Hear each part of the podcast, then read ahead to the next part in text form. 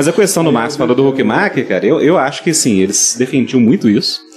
E tem uma história que a gente sabe do Huckmacher que ele era parte de um conselho para definição de classificação etária para arte na Holanda. Ele era um conselho assim de caras referência na área né, de teoria estética tudo. E quando vinham filmes é, gospel dos Estados Unidos, a maioria deles o Huckmacher não permitia que o filme entrasse no país. Ah, é? Aí o pessoal falava, ah, mas tem um filme aí, tipo assim, vê um filme do, sei lá, Antonioni com cena de nudez, você liberou, falou, não, mas aquilo lá é boa arte. isso que tá vindo dos Estados Unidos não é. Uhum. Então assim, mas que ele tinha isso, ele fala assim, ó, tem muita arte que quer se passar por cristã, mas faz um mal terrível pra cultura. É pra ninguém. Isso tá na biografia dele? Não colocaram isso aí. Não. essa, é, a- essa é o proibidão é da, autorizado. A biografia vai- proibida de Huckmacher. de Vai Huckmacher. escrever É, essa. esses são os, os, os, os em off que a gente recebe lá no Rabino da Holanda. Tem uma anotação embaixo da mesa lá. Sim, que- sim. sim, mas é porque essa questão da, é, da do que é bom, né? Eu imagino que quão precioso é isso. Eu fico imaginando há quantos anos atrás a gente tá falando, o Huckmacher aí? Isso, por exemplo, essa época, tem quantos anos isso aí? Mais ou menos. Década de Década 50? de- É, a partir da década de 50. Pois é, e aí, 55. tipo assim, ele tem essa, essa, essa. saber distinguir isso naquela época, e aí hoje pensar que a gente tem um cenário que, novamente, é só essa cisão do gospel e do, e do profano e do resto, né? O que é o gospel, eu vou assistir Sim, tudo e etc. Até que o filme eu acho que a galera é, é um pouco mais aberto, né? Talvez assim. Mas acho que a música é muito assim, né? É a música gospel e a música do mundo. Acho que sobra mais pra música mesmo, né? Uhum. Porque também a música ela tem um papel litúrgico muito importante, né? É. Então tudo que cabe dentro do culto é, tem um peso maior dentro dessa economia sagrado e profano é, dessa mentalidade, né? Então eu não, eu, eu sempre me esforcei para a gente sair dessa de- dessa esquematização de pensamento e eu, eu realmente nunca consegui responder quem eu era, o que, que eu estava fazendo usando essas categorias, porque não fazia nenhum sentido para mim. É por isso que essas conversas com o Rodolfo, essas pesquisas, foram nessa direção de buscar uma, um vocabulário para essa linguagem, né? Porque e- e anos e anos depois, quando eu conheci o Carlos Nejar, que é um- talvez o poeta brasileiro vivo mais importante, né, da geração dele, Cristão. cristão, Assembleia, né? pentecostal, ele foi levantado pastor na Assembleia de Deus, mas é membro da igreja Maranata, né, uma igreja protestante, evangélica, é, de uma linhagem mais é, pentecostal, né, veio da, da presbiteriana, mas é mais pentecostal. E ele é um cara que, que, que se entende como servo da palavra. Então ele assina o livro dele assim, ele escreve assim. A palavra para ele não é vocabulário, entendeu? Que era uma, uma, um, um lugar que a gente tinha chegado lá atrás também. Palavra antiga vem disso e etc e tal. É, o vocabulário é uma maneira da gente traduzir é, virtudes, é, valores é, da relação nossa com a linguagem, com, com a palavra, né? Com esse, com esse logos que fez tudo. Então, é, é interessante porque a gente é devoto, entre aspas, né? Vamos colocar essa, usar essa expressão mais católica, é seguidor né, de uma pessoa que nunca escreveu um livro. Né? Então Jesus não escreveu o livro, a gente sabe que ele sabia escrever, né? Escreveu na areia. Escreveu na areia, né? É poss- é- Não sei que ele tinha feito um desenho lá, né? Palitos. assim. Mas ele lia também, né? Tanto que ele entrou na sinagoga e leu Isaías, etc e tal. Considerado um, um rabi. Um rabi Tinha considerado um rabi, ele tinha que ter bastante exatamente, sabia ler, sabia escrever. Agora ele não deixou um- ele diretamente um escrito. Sim. Jesus não escreveu. É, mas os seus seguidores escrevem muito. né? E às vezes a gente acha que a palavra é vocabulário e é um tanto de conceito, um tanto de doutrina, um tanto de disso, disso, daquilo. Ah, e o, o, a- o amigo dele, a pessoa mais próxima dele, que era João, que ele recostava ali a cabeça no seu peito. É, entre os doze já havia três, entre os três havia é, o João. O João fala assim: ele é o Verbo. Ele poderia, ele poderia dizer, não, ele é a doutrina, ele E é a, cosmo, parte- ele ainda é a cosmovisão. É a cosmosão. E ele ainda vai partir de uma ideia grega em vez de partir do- da ideia judaica do que, que seria o- Deus, né? Sim. Aí João fala logos, né? Sim, e aí, cara, quando você pega o Pentecostes, Atos 2, acontece uma coisa muito louca, porque Deus derrama essa graça para que os aqueles que estavam ali começassem a falar das grandezas de Deus na língua das pessoas que estavam passando ali. Então, eu acho que esse é um elemento muito próprio para o artista também. O artista é esse cara que vai traduzir, mas ele não vai explicar. Tanto que a galera entende na sua própria língua, mas eles, pô, não, eles não compreendem a razão daquilo. Aí eles começam a teorizar. Não, ele- uns falam que estão bêbados, outros ficam espantados, ficam perplexos, ficam admirados. Que são expressões muito próprias da experiência estética, cara. Quando você vê um quadro, uma, você sai de uma, de uma peça assim, de um concerto, ou aquela vez que eu te contei lá que eu voltei de um, de um concerto de, de bar, só canto coral, lá no Palácio das Artes, eu, eu só fui me dar conta onde eu estava quando eu vi, me tropecei num mendigo lá na, depois da, Praça da estação. da né? praça, na praça estação, velho. Sai de cima. Aí eu trom- trombei no, no, no mendigo assim, falei, caraca, velho, eu não, me- eu não me lembro ter andado isso tudo, eu tava Saiu flutuando lá. flutuando.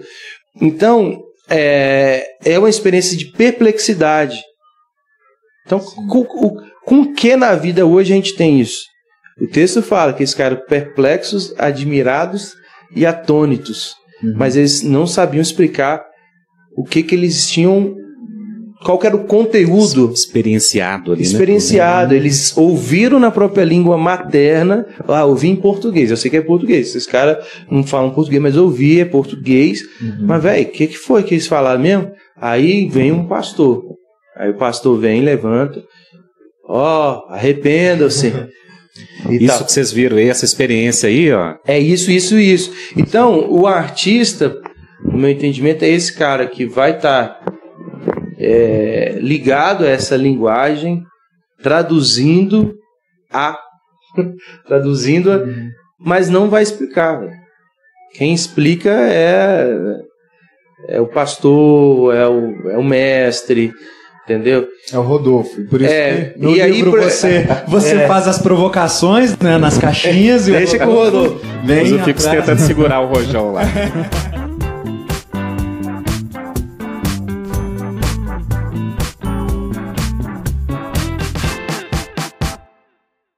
que você vai falar? O tema tinha lá, né? Falei, ah, cara, eu vou falar sobre, sobre a experiência de Davi na caverna de Adulão. Que era algo que Deus estava ministrando muito no meu coração como um ponto de intercessão é, entre o que era e o que vai ser. Na realidade de Davi, mas também na realidade da história da redenção. Como ali como uma, uma alegoria do, dessa esquina cósmica que a gente está entre é, o já e o ainda não. E aí, cara, eu fui mergulhando nesse texto, foram uns três meses. Foram uns três meses mergulhando, mergulhando, mergulhando. Tanto que na conferência eu, assim, eu me senti um pouco inútil, porque eu só conseguia chegar na hora dos eventos praticamente, porque se eu não estava dormindo, eu estava preparando a, a pregação. Que não é, não vou falar que é palestra porque é pregação. Assim. Quem foi achando que era palestra me perdeu. porque foi uma pregação. Preguei. Eu não sei, não sei fa- fazer palestra, cara. Acho difícil. Mas, cara, a cultura da caverna basicamente o que, que é? A história ali, Davi estava fugindo de Saul. Humilhado, cara, humilhado, assim. É, ele teve toda aquela história de ascensão, de ser um, um menino que cuidava lá do rebanho do pai e subitamente ser identificado por meio do profeta Samuel e ungido como rei de Israel e toda aquela história posterior de com Golias e todo o crescimento meteórico dele como chefe militar de Israel e do nada Saul, que era um homem orgulhoso, um homem perturbado por um espírito mau, começa a sentir uma inveja, um ciúme grande de Davi. Inveja, não ciúme. É, e querer destruir a vida dele. De todas as formas. E tenta uma, duas, três vezes e não consegue, até que chega um ponto em que Davi não consegue mais viver dentro de Israel senão como um foragido da justiça. E foge. E tenta uma escapatória pela via dele, ele vai para um reino inimigo tentando escapar, só que o reino inimigo ele esqueceu que ele era o general que estava lá matando os caras o tempo todo. Aí ele teve que se, assim, além de humilhado e foragido, ele teve que se fingir de louco. Cara, você imagina isso? Um cara assim, um, o homem mais desejado e bem sucedido uhum. de um país, de uma nação, de um povo. É, virar assim, um herói de guerra, o herói. Naquela época não tinha esportista, ele era a celebridade, se a gente puder usar esse termo anacrônico, e virar um foragido e ter que se fingir de maluco para não ser assassinado, não todo mundo à volta dele querer matar ele, ele ter que esconder igual um morcego no meio de uma caverna no deserto. É o ponto ba mais baixo, um dos pontos mais baixos da história de Davi.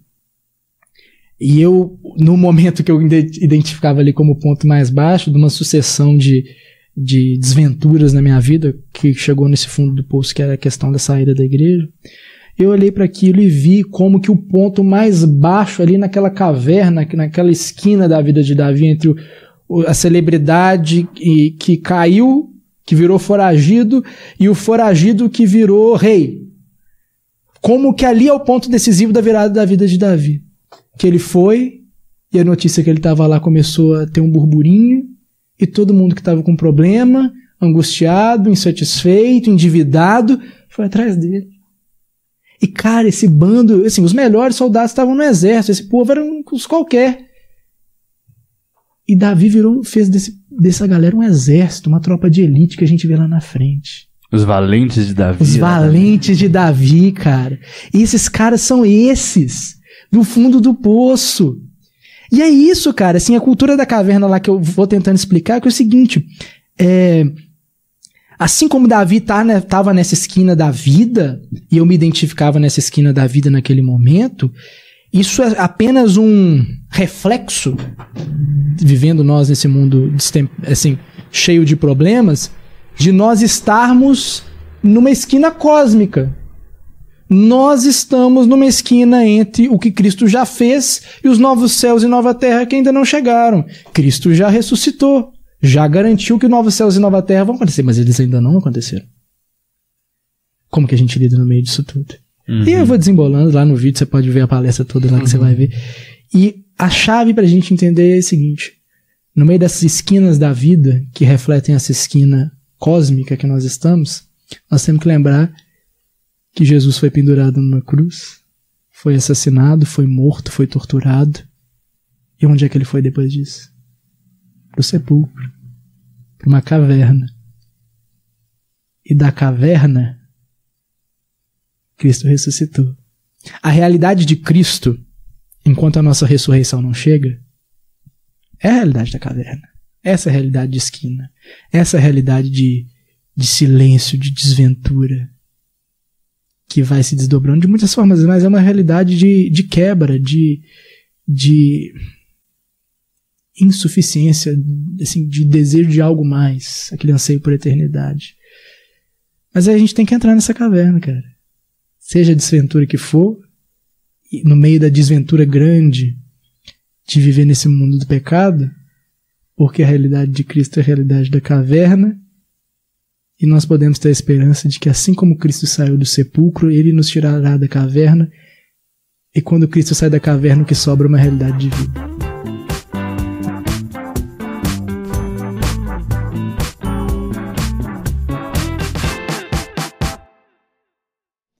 Acho que esse trabalho é isso, de da gente escrever, da gente trazer histórias, da gente relembrar dessas mulheres, mas a gente também é, aproximar. Aproximar. aproximar. E falar, gente, a gente está no mesmo. É, peraí, tem as, tem essas realidades acontecendo, né? E é tão incrível você rever essas histórias, né? E depois rever que até na, na genealogia de Cristo, as mulheres transgressoras que foram as mulheres que entraram ali, né? É, e aí, que foi, foram necessárias várias transgressões para que se tivesse o, o filho de Deus no final. É, a, que, a, né, que chegasse no, no José, foram transgressões atrás de transgressões. E você fala, cara, o próprio Deus permitiu essas transgressões porque tem alguma coisa ali pra gente aprender, né?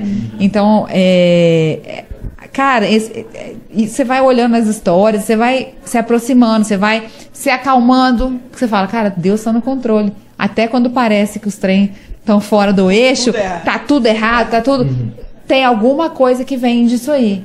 Eu li um livro e o autor falava exatamente disso, de como é, a Ruth, né? Que era uma boa habita, era de fora, ela ter ficado com Boaz, é, fez todo o rolê de chegar até Davi, e daí lá pra frente já teve mais um rolê lá errado, da, do, da, enfim, vários coisas assim que pareciam, Tem meu. Raabe, Tem ali, né, Raabe, de tem a Jesus. Tamar, que, e é tipo assim Batseba. tá tudo fora de ordem, tá. E o plano, Deus?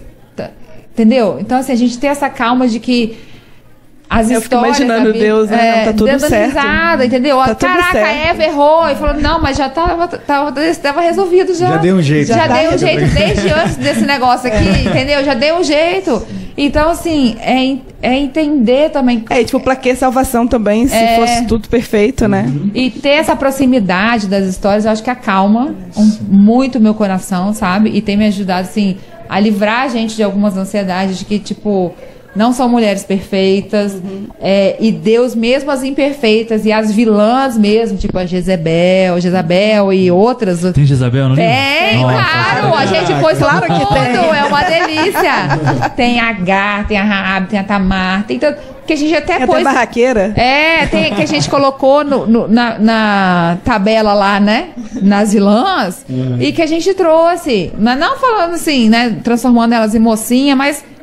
Calma, tem a humana, tem a mulher de Isabel. Enfim, e, e tem essa, essa coisa de Deus contou até as vilãs. Entendeu? Deus não, disse, não falou assim, não, essa mulher fez mal, não É, vão tira aí, falar né? dela, não. Tira aí, esconde a história, Esconde, né? esconde Sim. debaixo do tapete. Não, Não, teve é muito isso. curioso, porque às vezes tem o nome dessas E e, não das outras que fizeram outro. muito bem e, digamos assim, foram exemplares. Não tem o nome não delas, tem o nome, né? Então, é isso engraçado foi em isso, vão? então, claro é. que não. É, então, assim, tem essa coisa de, de, tipo, cara, Deus está no controle da história, entendeu? Da nossa história pessoal, mas da história como um todo. E, e talvez algumas coisas a gente tem que parar e começar, né, a, a ouvir melhor, sabe? Ouvir melhor o tempo, ouvir melhor as pessoas, ouvir melhor é, o que está acontecendo né, na realidade. Não ficar assim focado no- nos bois de piranha que estão tentando pôr na nossa frente, sabe? É, é, é muito estardalhaço com relação a uma coisa só, sendo que aqui tem outras coisas acontecendo que a gente precisa dar atenção, sabe? Essa questão do luto, essa questão da mulher divorciada, essa questão da mulher viúva, da mulher solteira, sabe? A gente tem uma no nosso grupo que, eu, cara, não quero casar, eu tenho 40 anos, não quero casar e tô super bem com isso, né? claro. E super divertido, super feliz. Das mães, né? É, Muita e gente acha não que quer, é fácil ser mãe. é, não. Então, assim, ela, ela fala, ah, você tá falando isso porque não tem. Não, porque ela, eu conheço ela, cara. Então, assim, é, é a gente entender que nem tudo é um pacote, né? Uhum.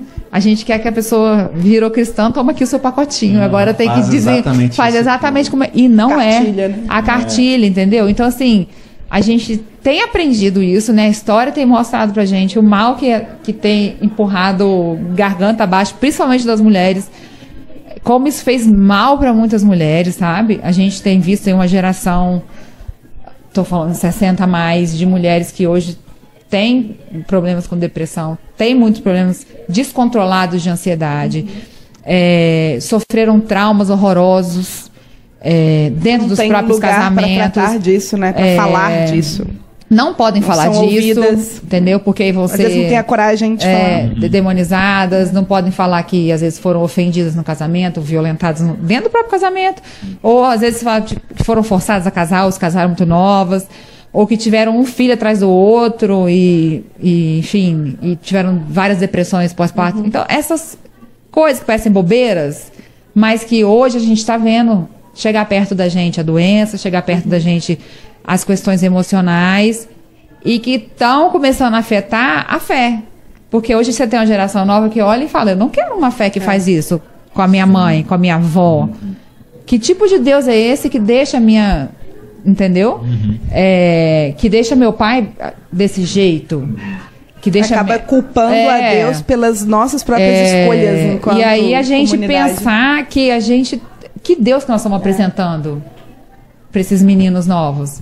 É claro que, que, que tem coisa que vai dar errado, entendeu? E eu sempre brinco no meu Instagram, falo, a culpa não é da Globo, é nossa mesmo, entendeu? Não é, de- é nossa aqui, ó, nós dentro de casa, na mesa, sabe?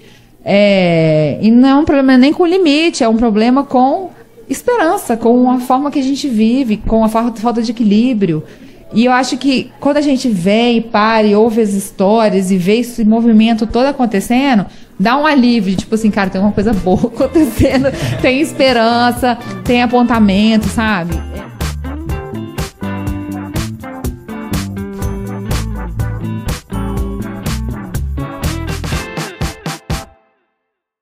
E sobre o trabalho na Guaicurus também, né? E eu queria saber como é que, como é, que é. como é que É, surgiu até- esse trabalho.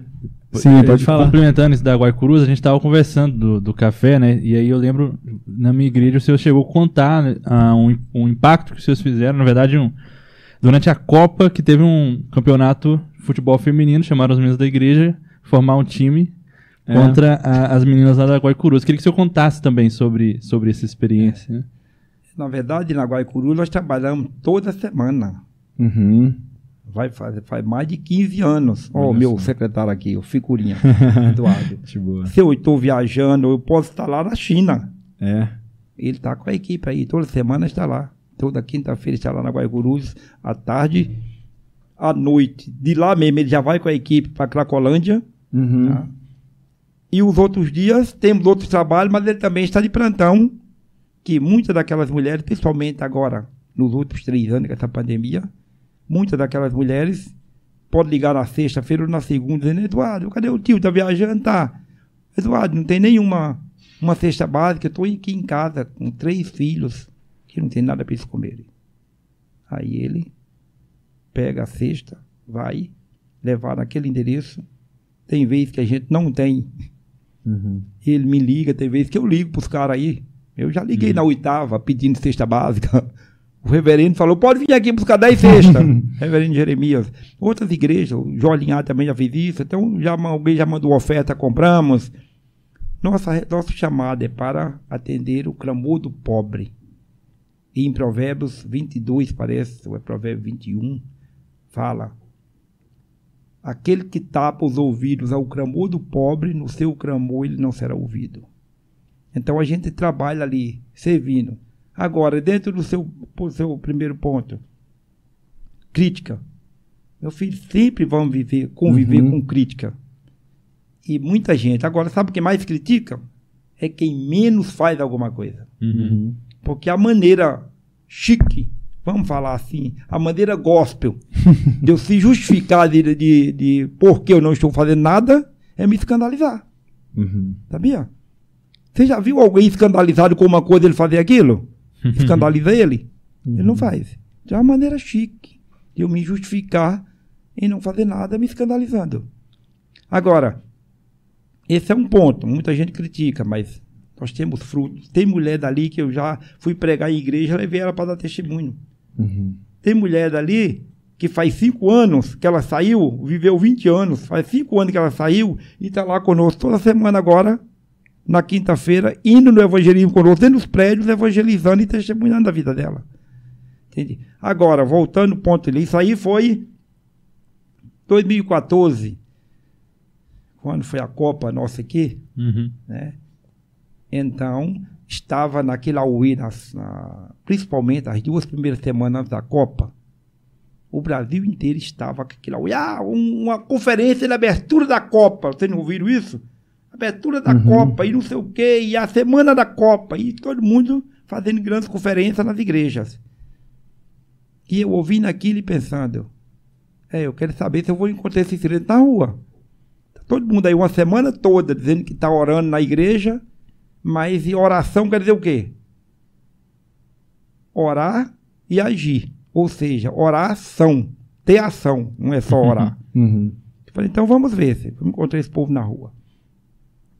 Aí a gente tá indo, tava todo mundo se programando, vários grupos, sendo que vamos estar lá na porta do Mineirão, outros vamos não sabe de onde, lá, lá, lá. E a Guaicurus começou a fazer planejamento. Sabe qual foi o primeiro planejamento dos líderes daqueles prédios? Foi um ano antes, contratando pessoas como professor de inglês para ir lá dar aula para as meninas que queriam aprender o inglês, dizendo que era para atender a cliente dela. Caraca. É mesmo. Fizeram isso. Uhum. Segundo, quando estava chegando nesse auê aí de começar a Copa, as mulheres, lá tem a Associação das Profissionais do Sexo, a, a- a- é chama? A diretora da associação é nossa amiga, já foi lá em casa umas duas vezes almoçar conosco, tá? Então, elas programaram um jogo de abertura no dia da abertura da Copa. Negócio doido. Certo? Como cada, naquele dia de abertura ia ter jogo em todas as, as 12 capitais né, que ia, ia sediar jogos, elas naquele mesmo dia marcaram um jogo na Guaicurus, dizendo, e o tema na internet era o futebol, a seleção das peladas vai jogar, fazer a abertura da Copa na Guaicurus. Então, meu filho, isso chamou a atenção. Meu filho formou em publicidade. Uns três dias antes, ele trabalhava numa agência. Ele chegou em casa e falou comigo: Pai, você viu a... o quê? Aí ele falou: eu falei, Não, não vi não. Ele abriu lá e mostrou. Aí, ó. Vai ter a seleção das peladas na Guaicurus. Eu falei: Ah, legal. Tem outra. No outro dia eu fui lá. fui lá no escritório delas, da associação. E aí foi legal que eu cheguei e a mulher, a, a diretora estava. Falou, "Ô, tio Pedro, legal, eu já ia te ligar. Bom, o que está acontecendo? É, não, aqui meu amigo está doente, e aí tá. Aí eu falei com ele que ia te ligar, pedir para você orar por ele e tal. Então eu falei, não, ora agora mesmo. Como é o nome do camarada? Tal. Ah, vamos orar. Eu estava com os dois obreiros, o, o povo que trabalhava com ela, todo mundo parou e vamos fazer oração. Foi bom que a gente já orou ali, já alcançando os outros também, né? Aí, falei, sim, mas eu vim aqui saber outra coisa também. Como tá o negócio do futebol que vocês estão organizando aí? Ah, tio, você tá sabendo? Tô. Como que é? Nós vamos fazer um futebol aí, de abertura aí, né, tio? E nós precisamos divulgar nosso trabalho, toda aquela linguagem dela. Ah, tá. Mas eu vim aqui fazer a proposta. Vocês vão jogar com quem? Não, tio, nós estamos convidando as meninas nos prédios, quem topa jogar, porque é nós. né? Quem topa jogar conosco? Falei, topa, eu tenho um grupo que pode jogar com vocês, ó. Se jogar só entre vocês não tem graça, tem que ter um time pra ser os dois. Ah, tio, então você conseguir. Aí eu saí dali. Isso com- é bom demais. eu saí dali com, a, com o desafio de levantar uma seleção para jogar com elas, né? Sim. Certo? Inclusive, se tivesse me dado o clipe do que ia ser o assunto aqui, eu tinha trazido a camisa, eu tinha a camisa até É. hoje. A camisa da seleção delas. Que é a camisa da seleção normal, Uhum. aqui atrás escrito o nome dela, da associação dela, a, Prosmig, e atrás escrito é, Peladas Futebol Clube. eu, tenho essa, eu tenho essa camisa até hoje. lá. Aham. Então, é, saí, aí comecei a ligar, convidei umas obreiras nossas, umas toparam, outras se escandalizaram, não ia fazer isso, que era muito louco. E eu saí ligando. Tem umas meninas da igreja também que viajam conosco esses impactos, que tem uns crentes doidos na igreja. Eu gosto de doido. Sim. Gosto de crente doido da igreja. Porque quem fala mal do nosso trabalho, o cara tá falando lá em frente da igreja. E eu gosto quando eu fico sabendo disso. Uhum. Porque ele não sabe. Enquanto ele está falando mal, ele está levantando os doidos da igreja. Você sabia que tem um grupinho doido na tua igreja? que essa turminha fica oprimido com tudo que não pode? E que não pode fazer nada porque se pô, souber e tal.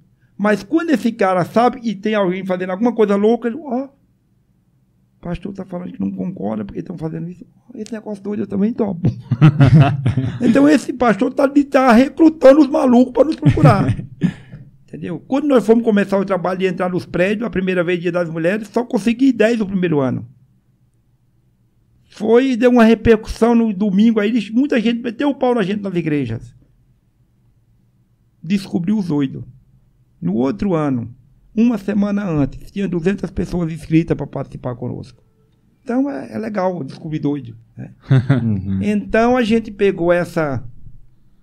Conseguimos a seleção. Juntei várias pessoas e tal. E fui lá participar conosco. Aí jogamos. Quando chegou lá.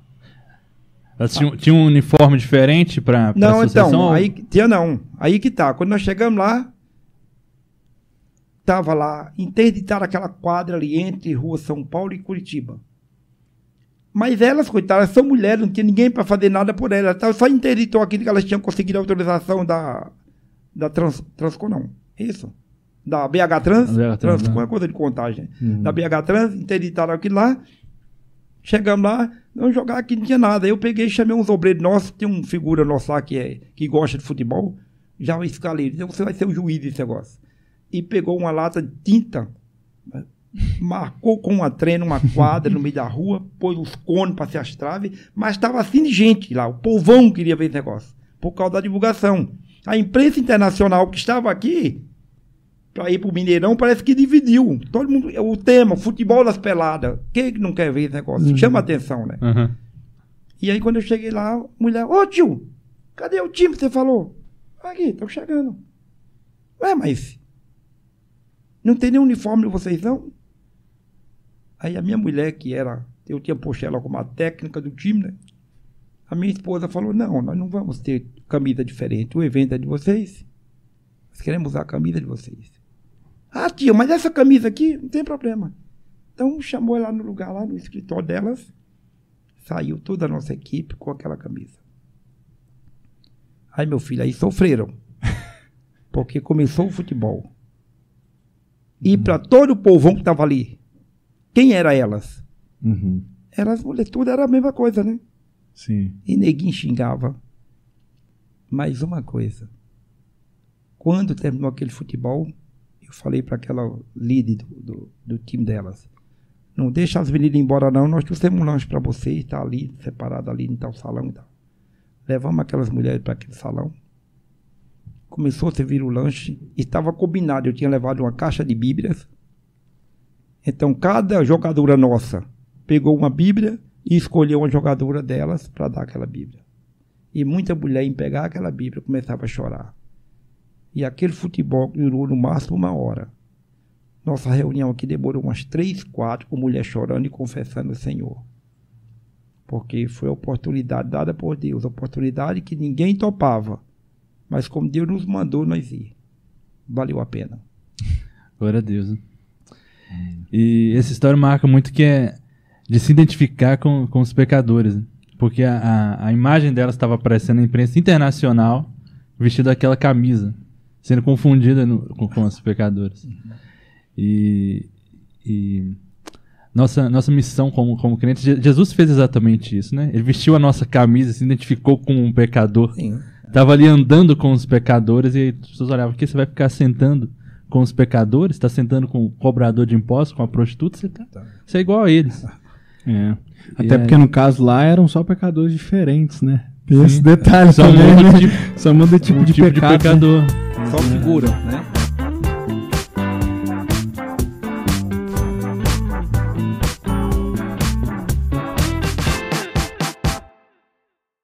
Bom, vamos lá. O Kuiper, ele era. A história dele é muito legal. Para quem não conhece, vale a pena de, de ver uma biografia dele. O Kuiper, ele, ele era um cristão, desviou. E depois, eh, depois de desviar, ele retorna, só que ele retorna numa linha teológica meio ali, meio assim, não dá para dizer que era liberal, mas era estranho, complicado, E né? ele tá em que época mesmo? Cara, o Kuiper tá ali em 1800, tá? 1800 ali, pra vocês localizarem. É, o Kuiper, ele começa a se envolver, tá? É, 1850 pra frente, tá?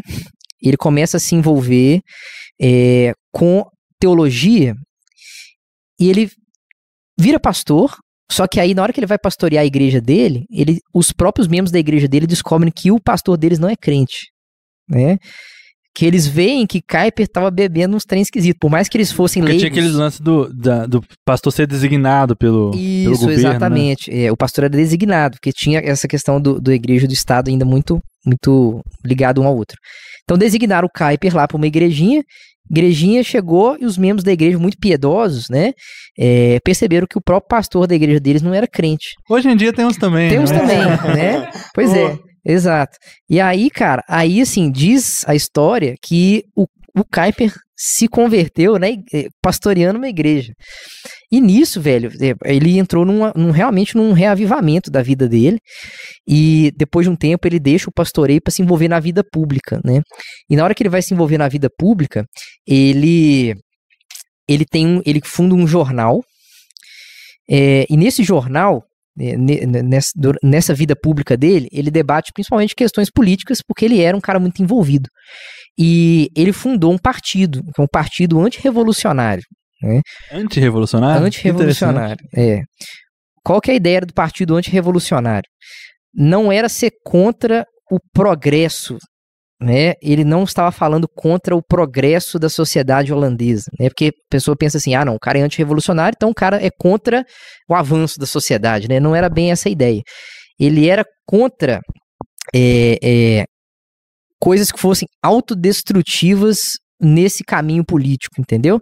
É bem, é bem interessante a linha política dele, assim.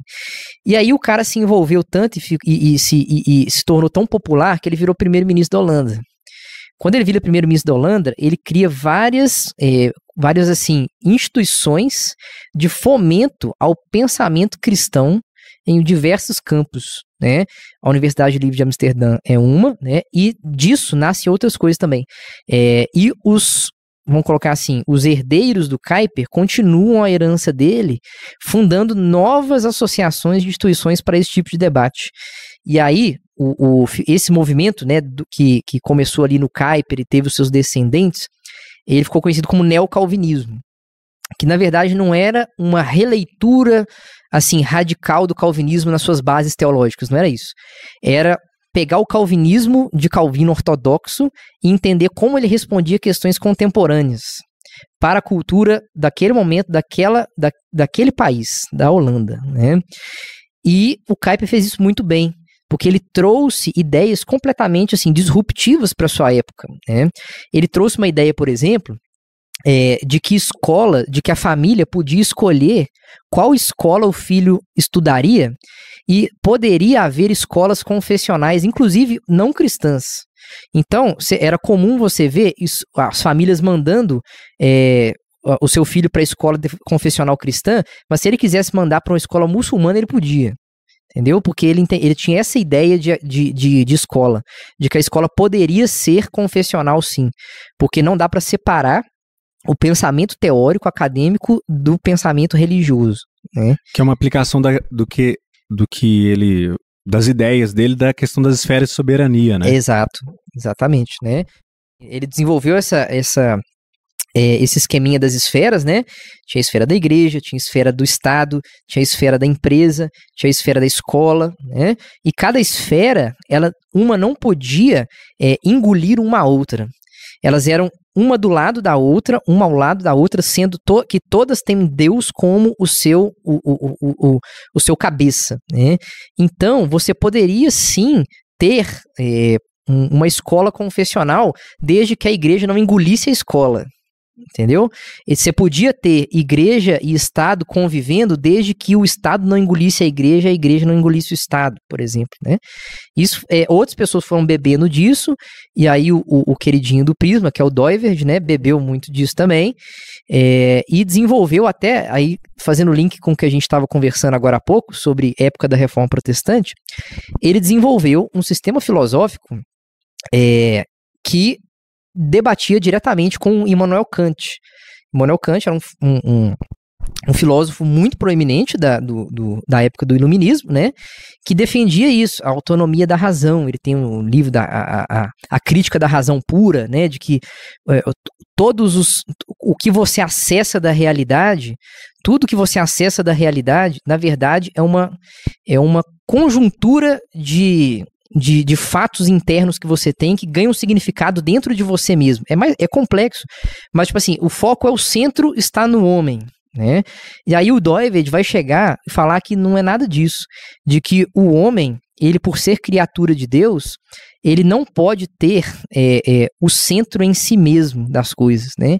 E aí ele desenvolve todo um sistema filosófico que é confessional, que é com base na fé cristã, e ele era um cristão fervoroso.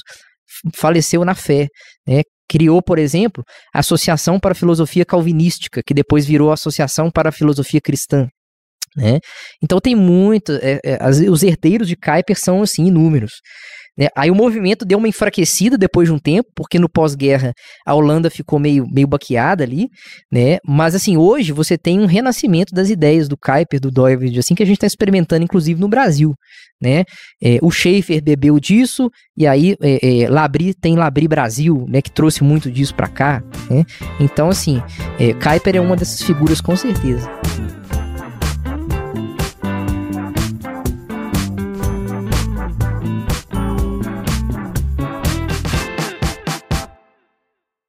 Eu comecei a estudar sobre esse assunto e eu nunca imaginei que isso ia virar um livro. É, comentei um pouquinho com você uhum. antes, né, Madison? É, enfim, eu estava vivendo situações de espera muito confusas e dolorosas e era sempre isso, né? Por quê? Por que, que Deus me faz esperar? O que, que eu estou fazendo de errado? A culpa que a gente sente, ou sei lá, é como se a gente esperasse que Deus fosse dizer o que está acontecendo para daí eu ir lá e fazer, né? É sempre assim. O que, que eu tenho que fazer? Uhum. E é muito difícil não fazer, no sentido de é, reconhecer que Deus está me fazendo esperar de propósito e que não é para fazer nada. Isso incomoda a gente, né? uhum. né? E ainda mais nessa nossa situação atual, onde a gente desenvolve tantos recursos para fazer as coisas. E, enfim, eu comecei a escrever sobre isso. É, alguns desses textos eu postei no meu site, né, na época. E depois isso cresceu e aí eu decidi fazer isso num arquivo, como se fosse um e-book, e disponibilizar lá gratuitamente para as pessoas. E no final isso virou um livro. e, enfim, ficou uma linguagem, eu acho que muito acessível por causa disso, porque se Deus tivesse me falado que eu estava escrevendo um livro sobre isso, eu provavelmente estaria escrevendo até hoje e teria incluído muita coisa, muita citação, muito Sim, texto. Virado uma pesquisa acadêmica é, e tudo mais. Né? Bem mais grosso. Uhum. E, enfim, então, depois que eu entendi que Deus queria realmente. Porque era a minha luta com ele, tentando entender essas coisas. Tanto que depois que eu escrevi isso, eu li várias vezes. E, e, e buscando a Deus, pedindo para ele me ajudar, pedindo para ele me fazer entender e viver essas coisas que ele estava me mostrando. Então, eu não escrevi um livro porque eu já sabia, porque eu já tinha entendido, sabe? É um livro assim que foi no processo e ainda tem muitas coisas que eu estou entendendo ainda. Estou no processo de aprender melhor e viver melhor, Sim. porque a gente sempre está esperando e a gente sempre é confrontado com a espera em maior ou menor grau. Sim. E tem esperas mais dolorosas, né? Tem situações que machucam mais é, em várias áreas diferentes da nossa vida. Então, enfim, esse livro fala um pouquinho sobre isso, é, no sentido de que existe um lugar da espera na nossa vida por mais que a gente não goste da espera, ela tem um lugar.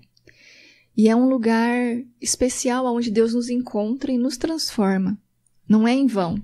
A espera não é em vão, no sentido de que eu fiz alguma coisa errada, eu deixei de fazer o que eu tinha que ter feito. Uhum. E, pelo contrário, é o Senhor nos conduzindo. E então, enfim, eu trago várias ilustrações, tem muitos versículos bíblicos, muitos é, muita conversa mesmo, assim, para tentar entender o que está acontecendo. Tem também algumas perguntas, ao final, os capítulos são bem curtinhos sim, sim. e tem várias perguntas para ajudar as pessoas a, a levarem essas questões em oração diante do Senhor também. Então, enfim, é um livro que é recomendável para todo mundo que está passando por alguma situação, especialmente se essa espera está dolorosa ou está gerando algum tipo de crise de fé, fazendo você duvidar de Deus. Sim. Então fica a dica. É, a espera ela pode causar isso de pô, será que Deus está me ouvindo mesmo? E é. também será que eu é, a gente pode começar a se culpar assim, tipo, como, como Jesus fala aquilo é, olha, vocês não têm porque vocês não pedem. E pedem e não recebem porque vocês estão pedindo mal. E aí, quando eu, eu tô orando por algo e aquilo não está acontecendo, está passando um tempo, aquilo vai se tornando anos, a gente começa a se questionar. Eu, eu devo estar tá pedindo mal, eu devo estar tá pedindo errado. Isso que eu estou pedindo, eu não deveria estar tá pedindo. Né? Então, o que, que é meu erro? O que, que é meu pecado? E às vezes tem realmente, mas às vezes não, às vezes é, é realmente a espera, né? E a nossa mente acelerada, a gente fica querendo que as né, que, que, eu, que eu ore no, no, café da manhã e no almoço já esteja respondido. Não, ainda mais hoje, nessa cultura do instantâneo. Sim. É, então, eu, eu, preciso pagar uma conta, eu abro o meu celular e pago agora. Eu não preciso mais me deslocar para algum lugar Vamos como era fila. há pouco tempo atrás, pegar uma fila e tal. Eu quero um transporte, eu entro no aplicativo e ele chega agora, sabe? Então, as uhum. nossas tecnologias, especialmente essas últimas tecnologias com os aplicativos e os celulares, é, são desenvolvidas para a gente fazer coisas cada vez mais rápido. Sim. Há pouco tempo atrás, o, o, o computador demorava, sei lá, alguns segundos para ligar. É, se, se demorar, era... você fica assim, acho que vou jogar esse negócio fora. Minutos. É, é, minutos, né? Aí foi cada é. vez ficando mais rápido, mais rápido, mais rápido. Então, a gente está numa cultura da rapidez aonde Sim. todos os processos estão sendo otimizados para serem desenvolvidos mais rápidos. Sim. E ok, isso é bom, isso tem vantagens, mas o que a gente ignora é que a gente está sendo moldado para receber as coisas cada vez mais imediatamente. Então, sem perceber, a gente está se tornando cada vez mais impaciente. Sim. E aí, quando chega diante de Deus, a gente quer a mesma pressa, sabe? a, gente, a gente tem pressa, a gente quer que Deus responda agora, imediatamente, Sim. no máximo amanhã. Uhum. E ele nos deixa, às vezes, anos esperando. E, então, isso gera várias crises, isso traz vários é, pensamentos e sentimentos assim distorcidos de culpa, de sei lá, de inadequação, de então eu entendi errado, então eu vou Sim. desistir, não vou mais fazer é, isso. É, tem, tem esse ponto também, né, a desmotivação, né? Se eu estou fazendo uhum. algo e, vai, e as coisas não acontecem logo, né? A gente que é artista passa uhum. muito por isso, assim, de, as coisas são lentas, assim, até uhum. a gente alcançar algum lugar que a gente quer chegar. É, e, e, a gente pode se desmotivar no caminho, porque, Exatamente. poxa, eu queria que fosse mais rápido. Né? Eu, tô, eu tô, na minha cabeça tá aqui o WhatsApp de Deus, assim, Deus, tipo assim, é. o check lá, sabe? Check. Deus recebeu, okay. visualizou, mas tipo assim, okay. calma, espera um pouco aí. Que uns três dias eu te respondo. é, exato. Não, mas é muito legal isso, porque a fé precisa desse espaço para ser exercitada. Uhum. Se Deus respondesse tudo imediatamente, se a gente respondesse, se a gente recebesse tudo imediatamente, não precisaria de fé. Entende? Uhum. A fé precisa ser exercitada. Então, tem esse lugar nas nossas circunstâncias mais ordinárias, aonde Deus desenvolve esse músculo que geralmente é bem Sim. atrofiadinho, né? da é. nossa fé. Então é muito surreal isso, gente, porque se pegar todas as histórias de José, de Abraão, de Moisés, de tantos outros, de tantos homens e mulheres que viveram antes de nós, é, Deus forjou o caráter e as virtudes, né, a fé, a esperança e amor nas pessoas através dessas circunstâncias de luta, de sofrimento, relacionados muitas vezes com a espera. Uhum. E a gente ignora tudo isso. Então, assim, eu quero ser uma pessoa semelhante a Jesus sem passar pela dificuldade de ser moldado, Sim, apertado, moído, como ele foi, né? E como é necessário, porque o que Deus está fazendo é grande, né? Pegar cada um de nós e fazer de nós homens e mulheres semelhantes a Jesus é grande. Não é simplesmente trocar de roupa, mudar o corte de cabelo. É transformar nosso coração. E por mais que haja uma ação é, sobrenatural do Espírito Santo gerando essa mudança em nós, é um processo que também exige a nossa participação. Então, Deus não nos não age conosco como se nós fôssemos fantoches assim. Nós participamos desse processo. Então entram nossas escolhas, entram nossos sonhos, entram nossas esperas também. Então, o modo como a gente reage a tudo isso e, e participa disso, né? Ajudando e atrapalhando, é, faz parte desse processo de transformação que Deus está gerando em nós. Então, o que eu descobri é que a espera é um momento rico, num certo sentido, sabe? Porque tem algo muito importante acontecendo enquanto a gente se submete a Deus nessa espera. Que não é uma atitude também assim, ah, então eu não quero saber mais. Então, uhum. se Deus não quer me dar, então eu não uhum. vou fazer mais nada, não tô mais nem aí, nem quero mais mesmo. entendeu? Mas o pirraça. Não é bem isso assim. Sim. Mas é um aguardar diante do Senhor. E, e, esperar o cumprimento da vontade dele, do jeito dele, no tempo dele, de acordo com a vontade dele. E aí você vai ver que nesse processo a gente cresce, a gente amadurece, né? E enfim, é isso E- que Deus está fazendo. E é uma árvore na capa, né? Então. É bem essa ideia, Sim. né? É, de que tem uma promessa. Hum. Quando eu olho a semente e esse brotinho pequenininho, muitas vezes eu não sou capaz de imaginar a árvore grande e forte que vai surgir disso. Sim. Mas tem uma, uma promessa aqui para isso acontecer. E para essa promessa se cumprir, eu preciso esperar o tempo necessário para para essa transformação acontecer. Sim, sim. Então essa capa ficou muito legal. Sim. Ficou Lá, lá em casa tem, tem algumas árvores assim, né? E tem, eu, eu não sei o tempo exato de cada uma, mas eu sei que tem uma delas lá que, quando minha mãe plantou, ela disse que aquela demorava sete anos para dar, começar a dar frutos. E ela, tá- eu falei, mas você vai plantar isso agora daqui sete anos dar fruto, mãe? E aí agora chegou o A momento. mente do, assim, jo mente do tá jovem com- adolescente. Então, tipo assim, não, não fazia sentido. Eu vou plantar isso. Tipo, Eu a, a bananeira, sabia. pelo menos, é, é tudo num ano só. Você planta uma bananeira no início do ano. E até o fim do ano você já vai ter colhido a banana, já vai ter cortado a bananeira, já vai ter outra bananeira nascendo. Então, assim, é, é mais prático pra mim, pra mim, pelo menos um ano. Dinâmico. Agora, uma, uma árvore que eu vou plantar e daqui sete anos, aí que ela vai começar a dar fruto. Isso ainda é uma árvore rápida. Eu sei que a, a, a tamareira lá, que tinha até um ditado árabe lá, quem planta uma tamareira não colhe tamaras, alguma coisa assim. Porque é, é quase é 100 geração. anos. É, é. É. 100 anos. É- Caramba. hoje em dia, assim, eles têm mais técnicas e tal, conseguem ser mais rápido isso. Mas, mas na- naturalmente da árvore lá é um século. E aí você planta seus bisnetos. que é da vão- Tâmara, é a Tâmara? É, a Tâmara. A pessoa Tamara. É Tamara. Né? assim. É porque é, é Tamareira e eu fui só falei no mesmo tom, Tamara. É Tâmara. É, mas essa espera e, e entender que algumas esperas nossas a, a gente realmente não, nós não vamos ver, né? Sim. Ah, lá em Hebreus 11 ah, tem, tem- fala de algumas alguns Promessas. heróis que eles não receberam aquilo que havia sido prometido para eles, para que nós fôssemos aperfeiçoa- aperfeiçoados junto com eles. Então muitas coisas que a gente espera, a gente não vai ver.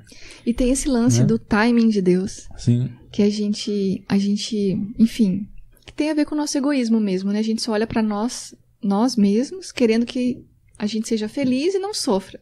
Ok, faz parte também, né? Ninguém quer sofrer. Mas a gente olha muito pra nós mesmos e pra nossa história de felicidade e para as coisas que a gente acha que tem que acontecer e ignora que Deus tem esse timing perfeito onde ele tá coordenando os tempos de várias vidas ao mesmo tempo, de várias gerações, de várias, nossa, muitas eras aí, de muitas pessoas, aonde o plano dele está se cumprindo em conjunto. Então, é, uma coisa também que eu descobri que eu achei incrível é que as nossas esperas não dizem respeito só a mim, entende? As nossas esperas estão interligadas.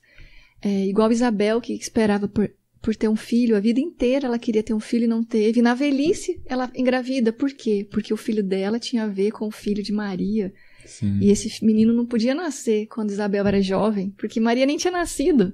Entende? Então, tem um lance de Deus coordenando vários tempos e fazendo isso de um modo maravilhosamente belo, né? E, e com muito propósito e com muito sentido. E, e isso também nos ajuda a confiar, porque Deus sabe o tempo certo de cada coisa. Ele não se atrasa, ele não se apressa, ele não é ansioso, Sim.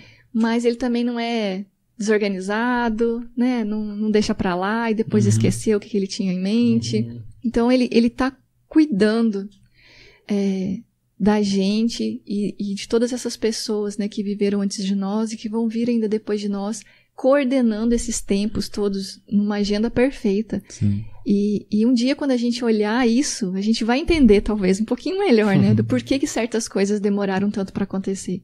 E vai perceber a beleza disso também.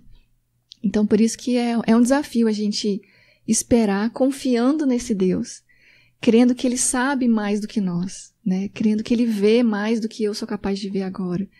E, e enfim, esperando o melhor, né? Também, porque eu, eu vejo assim que a nossa dificuldade, a gente sempre espera o pior. Sim. E se demora, falar, ah, então Deus não tá nem aí pra mim, eu não devia ter querido isso, não era a vontade dele, ou eu fiz tudo errado. Então, parece que a gente sempre tende pro desespero de pensar o pior e de achar que Deus não se importa. Quando o tempo inteiro a Bíblia está nos ensinando que ele se importa muito, né? Ele, ele, Ele criou esse, lugar para ele habitar conosco. É, ele ama cada um de nós, ele tem um propósito, sim, para cada um de nós. Ele está totalmente engajado com a nossa redenção, com a redenção de todas as coisas. Então, ele está ele, ele tá envolvido nisso. Ele, ele se importa de verdade.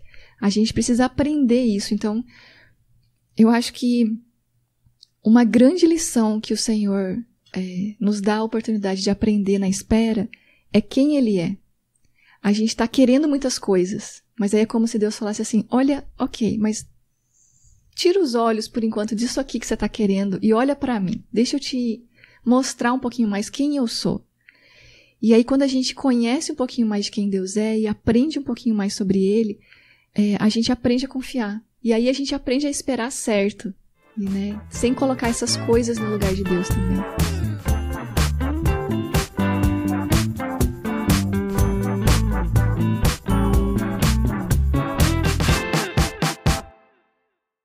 E os convites foram tantos que em 2000 a gente fez o primeiro Congresso Nacional Underground Cristão, lá no Rio de Janeiro, na comunidade S8, que foi a primeira comunidade cristã alternativa do Brasil.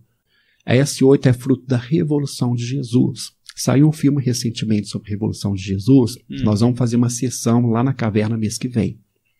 Tá? Ah, legal. Iria ser sábado agora, só que algumas pessoas que têm que estar na sessão não tiveram imprevistos, então a gente adiou. O que, que foi a Revolução de Jesus?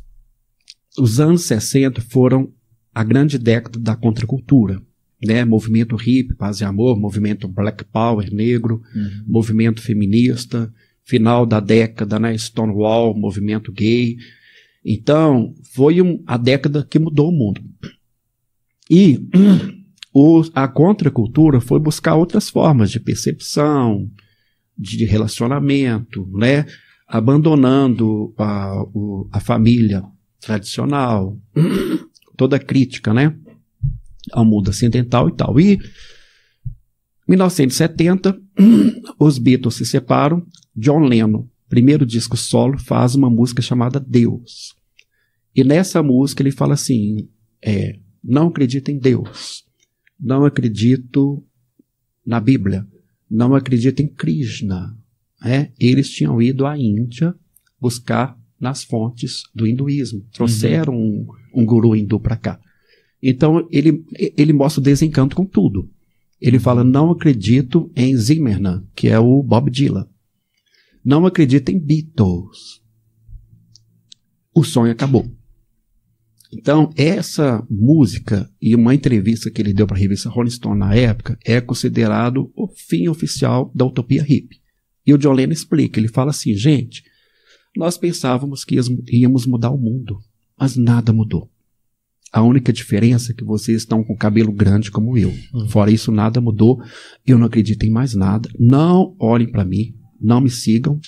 Eu vou cuidar de mim e da minha mulher. Só acreditem em mim e na minha mulher. É? Vocês assistiram Forrest Gump? Sim. Forrest Gump eu tem uma cena Gump. que é exatamente isso. É? Hum. O Forrest Gump, ele é abandonado pela é Ginny, a amada dele, uhum. né? E ela, que ele acorda assim, né? Ela não, tá, ela não está no quarto, ele desce, mostra ele sentado na sala, né? A sala ficou imensa, que é o vazio da alma dele. Sim. Ele olha pro tênis que ela havia dado de presente para ele e ele começa a correr. Uhum. Ele corre até a cidade, ele corre até fora da cidade. Muito bom. Isso. E ele fica correndo três anos, seis meses e tal, e a galera vai seguindo. Sim. Né? E é muito forte. Aquele momento que ele está correndo, ele para né, numa BR assim, e volta. Uhum. E os asseclas fala assim, ele vai falar alguma coisa. Aí ele volta e só fala assim, tô cansado. Sim, todo mundo casa. esperando uma frase. E o pessoal fala assim, nós, gente, isso foi exatamente o que o John Lennon fez. Sim. Porque os Beatles, eles eram os gurus da nova era. Gente, uhum. gente era o fenômeno que acho que muito difícil acontecer uma vez na história da humanidade, fenômeno Beatles. Né? Para a gente ter ideia, gente, é, foi tão forte, foi tão mítico, que mães nos shows levavam filhos doentes, na esperança de que eles fossem curados. Que loucura. É.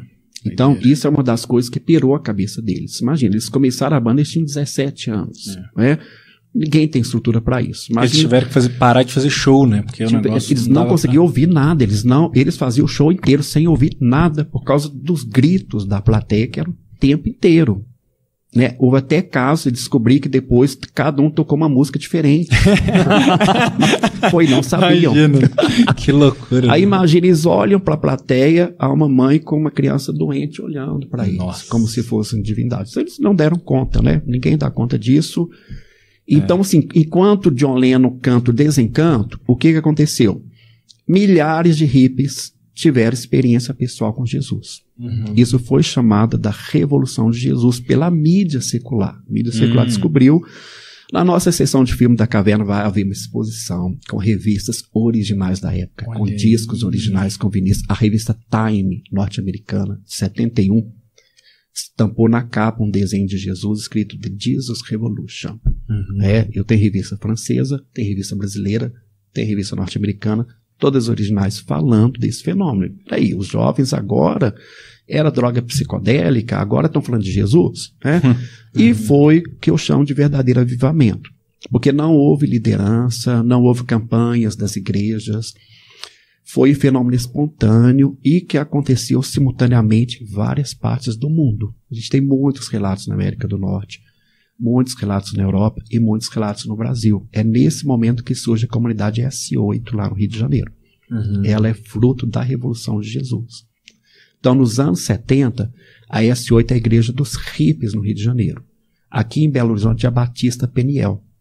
A Batista Peniel era a igreja dos hippies. Né? A Batista Peniel ela nasceu da Lagoinha.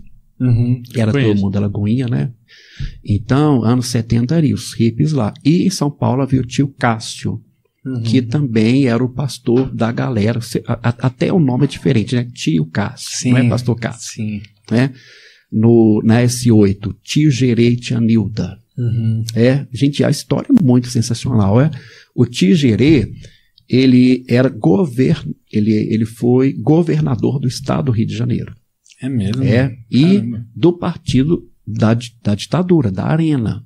Que loucura. É, Ó. e, então, ele era do partido da Arena e eu tenho lá, nosso acervo tem lá nas revistas da época, foto dele com Costa e Silva, né? Depois foto dele com Médici, é o período que ele pegou de 67 a 71. Era um mandato de quatro anos.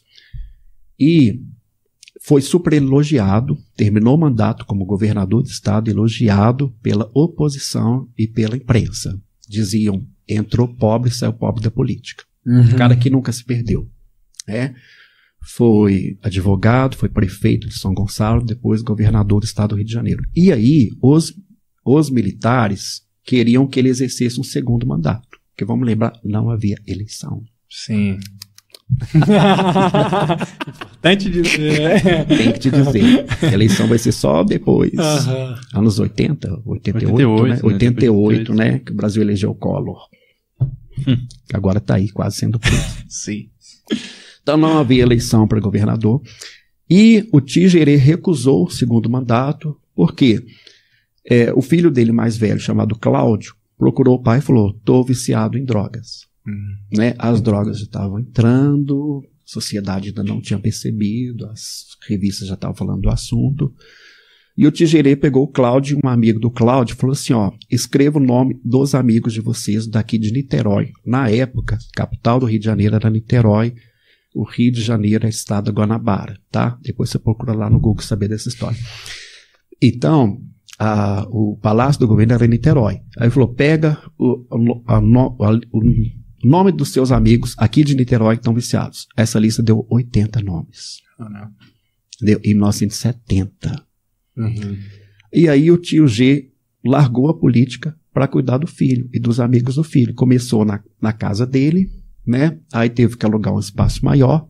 Depois eles compraram uma chácara em Marambaia, que é, uma- é na região assim rural de São Gonçalo.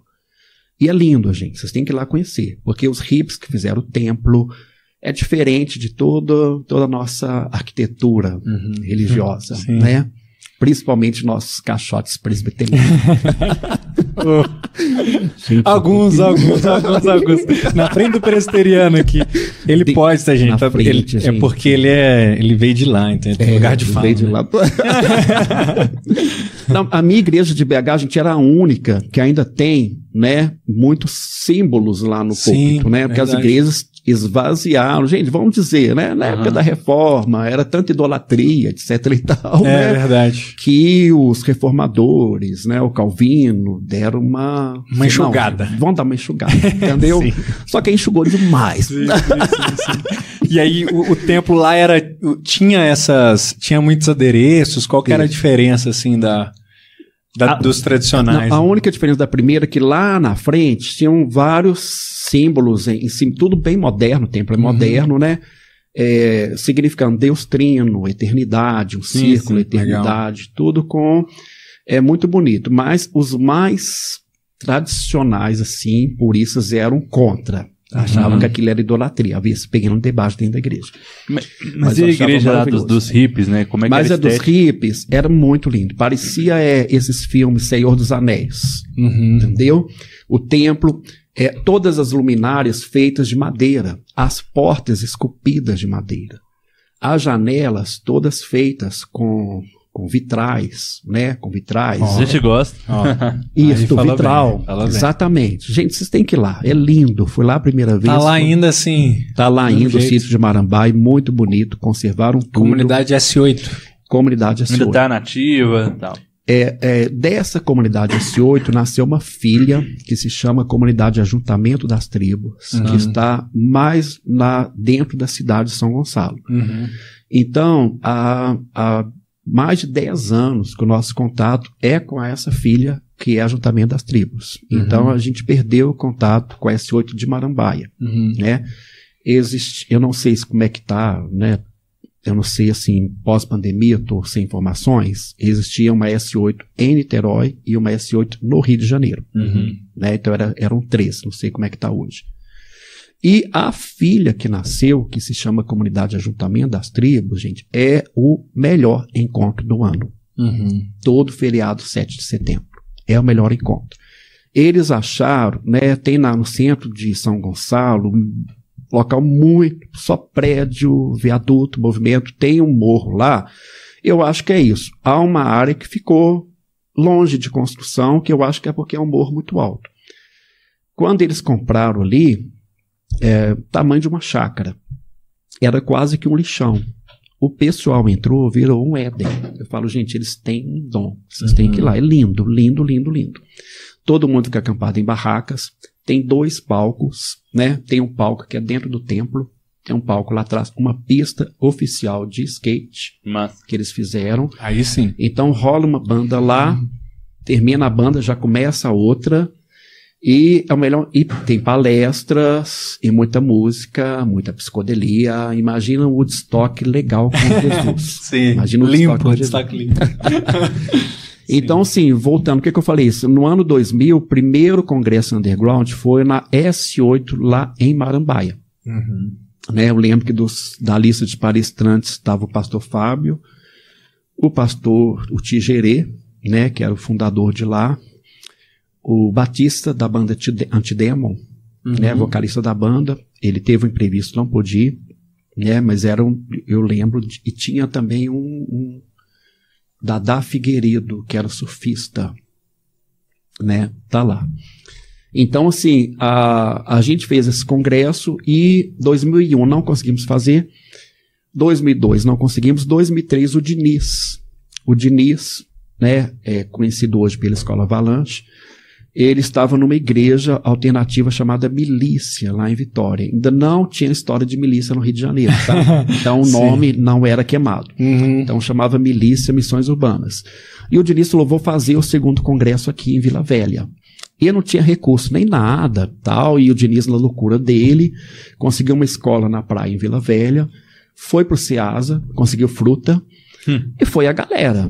E foi muito legal. né? Na época, a gente já tinha aqui o programa do, do Balaio, do Alex Uhum. Passos. O Alex foi lá e deu uma grande cobertura pro programa Legal. Balaio, bem legal. E nesse congresso, né, é, a demanda era tão grande, gente, das igrejas para falar disso, para falar de, de dependência química, para falar de sexualidade e tal, que a gente pensou assim: nós temos que formar líderes para dar palestras. Daí que surgiu a ideia de uma escola de missões urbanas. E em janeiro de 2004, então, surgiu a Avalanche Missões Urbanas, que é fruto desse congresso. Olha só. né? Olha, que Como legal. escola de missões urbanas underground. Né? Então surgiu a escola Avalanche, que está lá, né? 2004, vai fazer 20 anos. Uhum. Nossa, o tempo voa. É, Aí- já-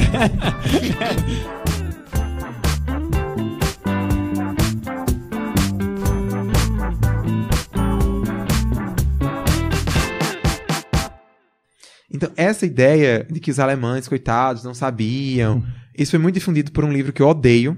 A palavra é essa mesmo. Minha mãe, minha mãe disse, não usa esse termo, que isso é um termo muito forte, não, mas é esse mesmo.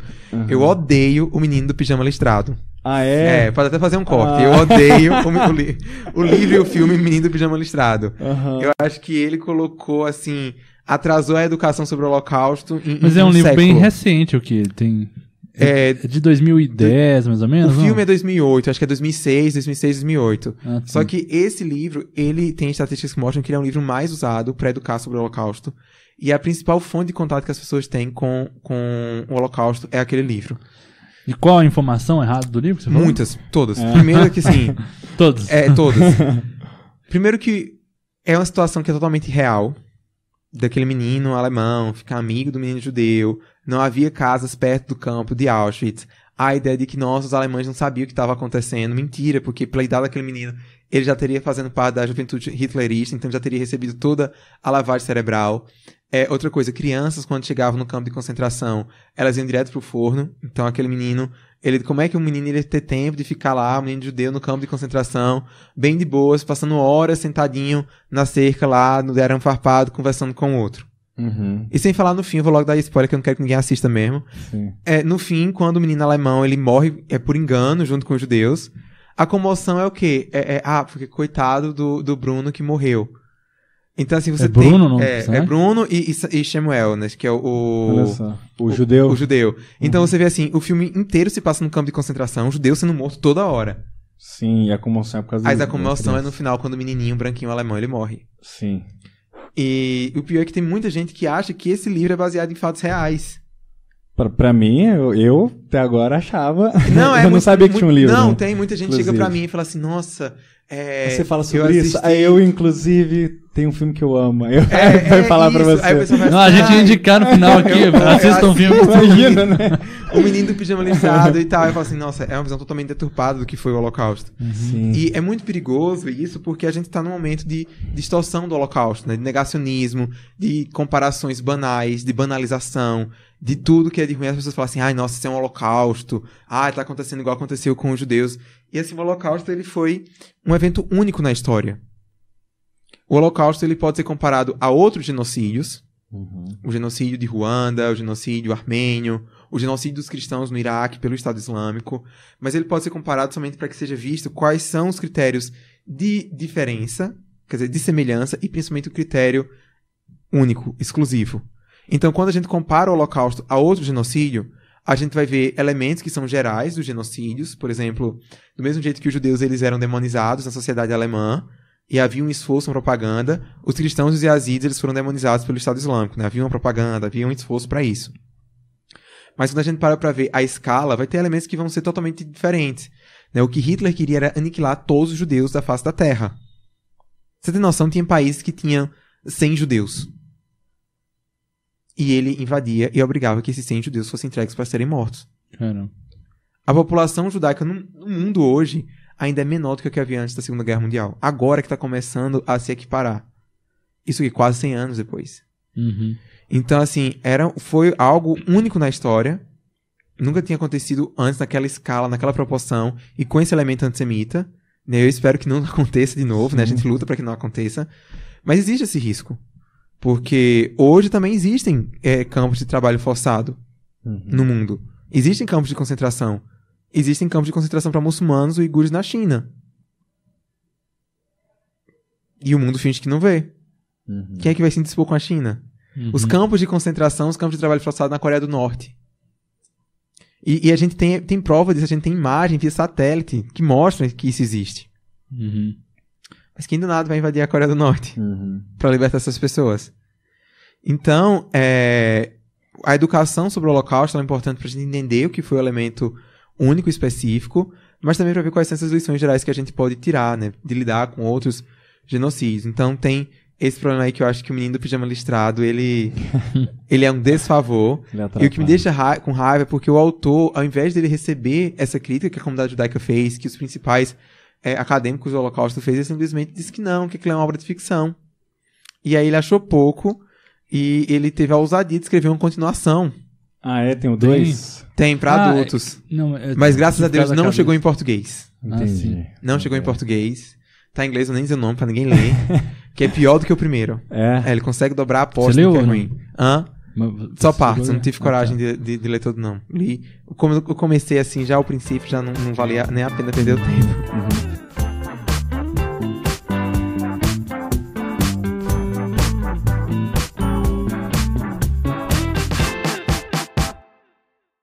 Então, o que, que eu faço, Médici? Eu, eu uso todas as categorias da tradição cristã, e isso é legítimo.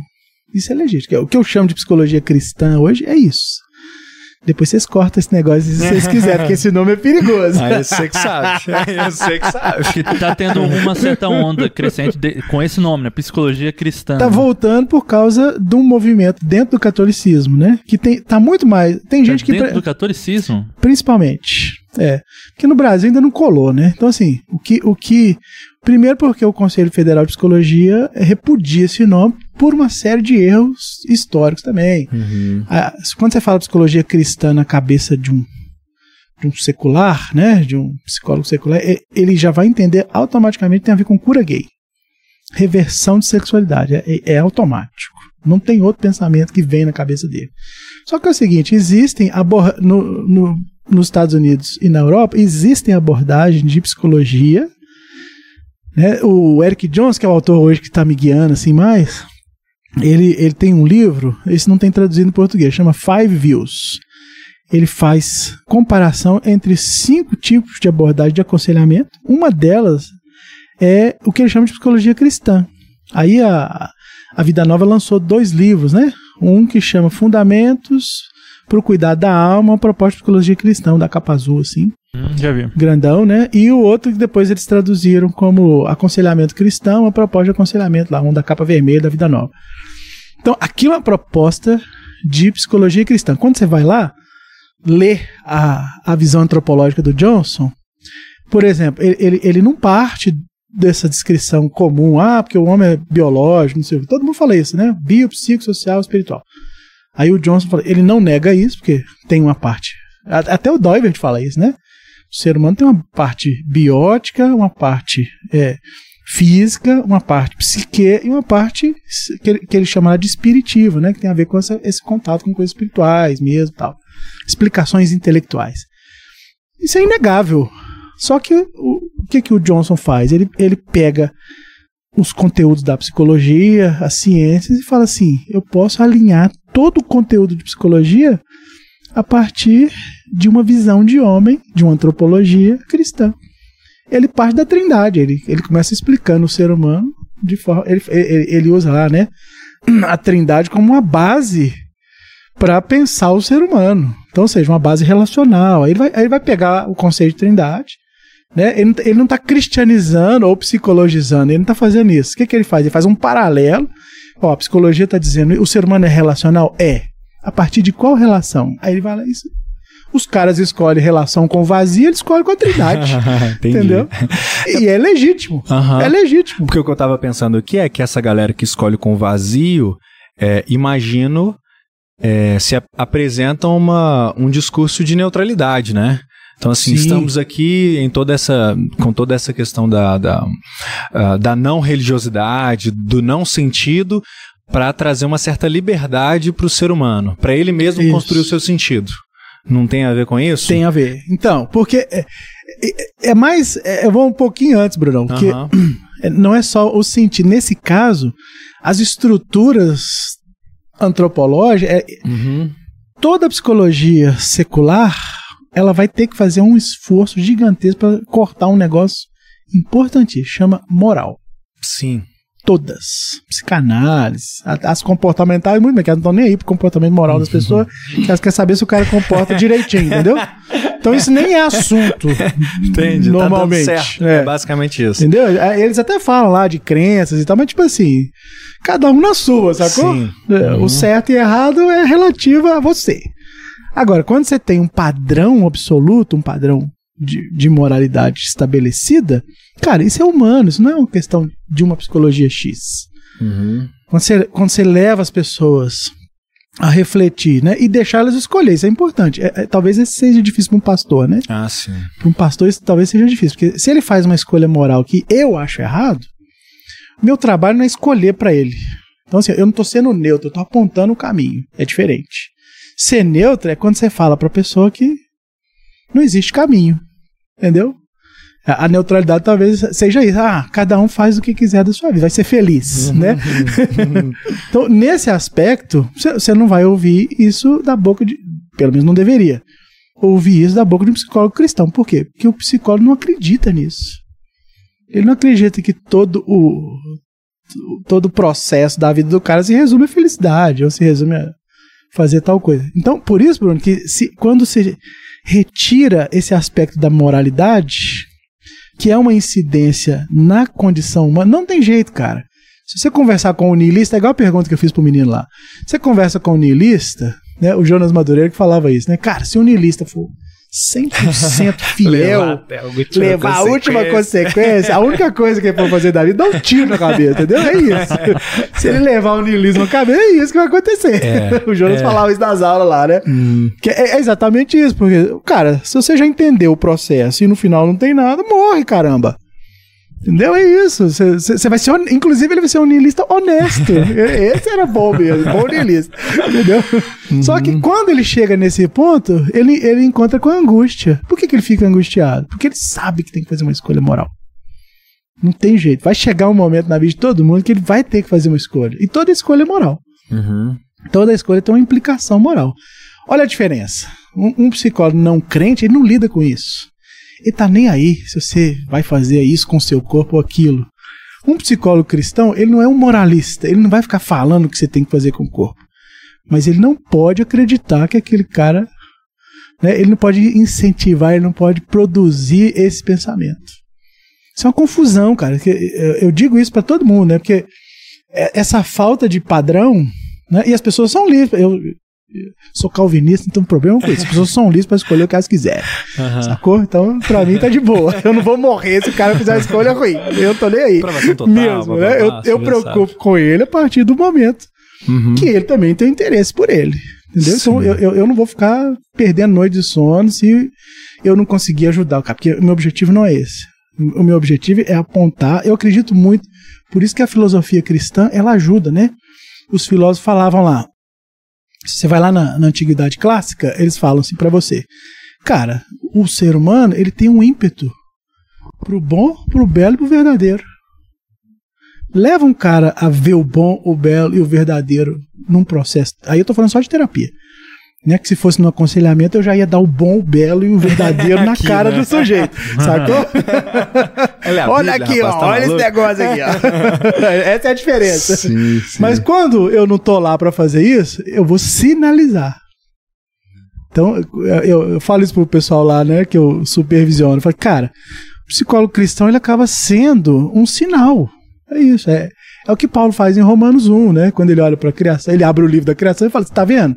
A natureza dá testemunho de Deus. Se você não tá vendo, só de rejeitar esse tipo de conhecimento, você é indesculpável. Entendeu?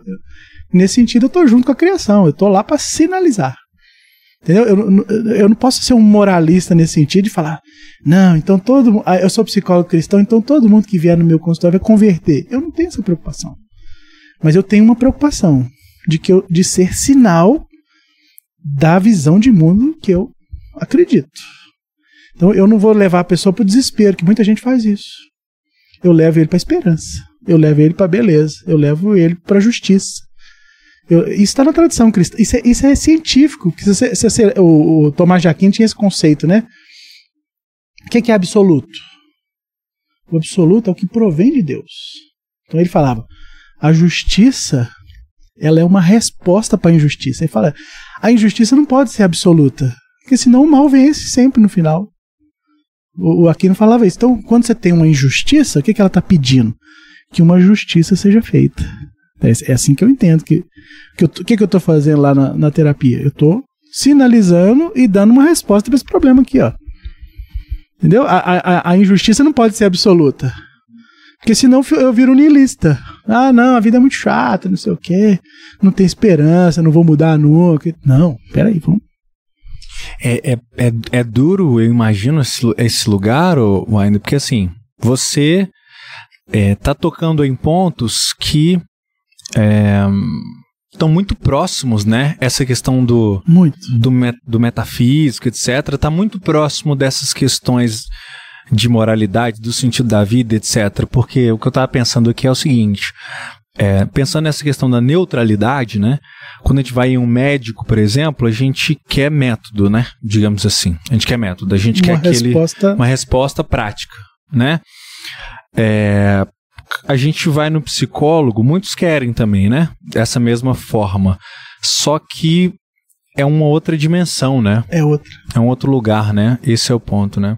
Por isso que eu disse, a psicologia às vezes ela se, ela se perde nela mesma, por quê? Uhum.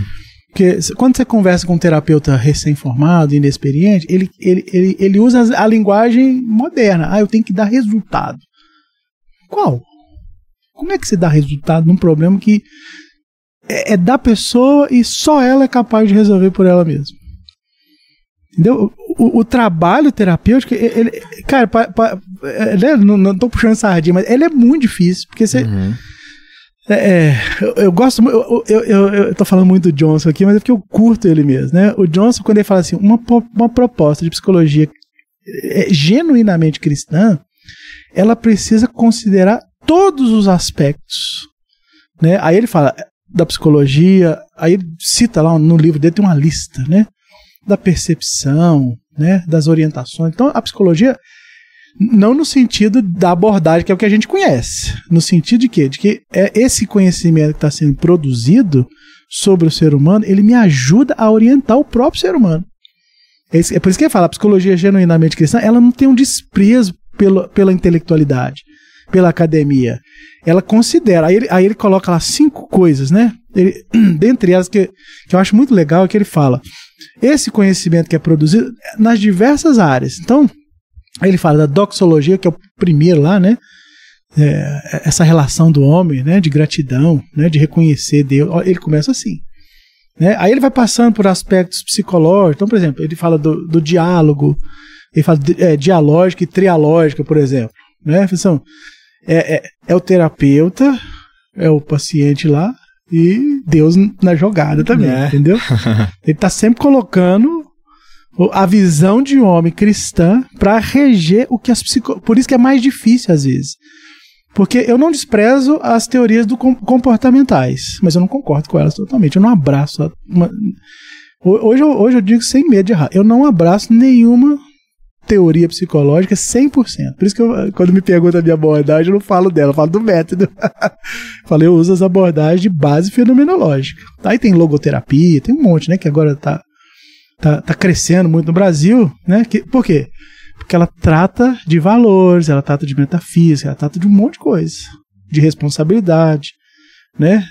De como você lida com o senso de percepção do, do, sofrimento sem ceder a ele. Tá lá, tá tudo lá na teoria do cara. O Victor Frankl, né? Aí tem Gestalt, tem um monte de base fenomenológica. Por quê? Porque elas lidam com o ser humano numa, numa outra dimensão mesmo, né? Que inclui a metafísica.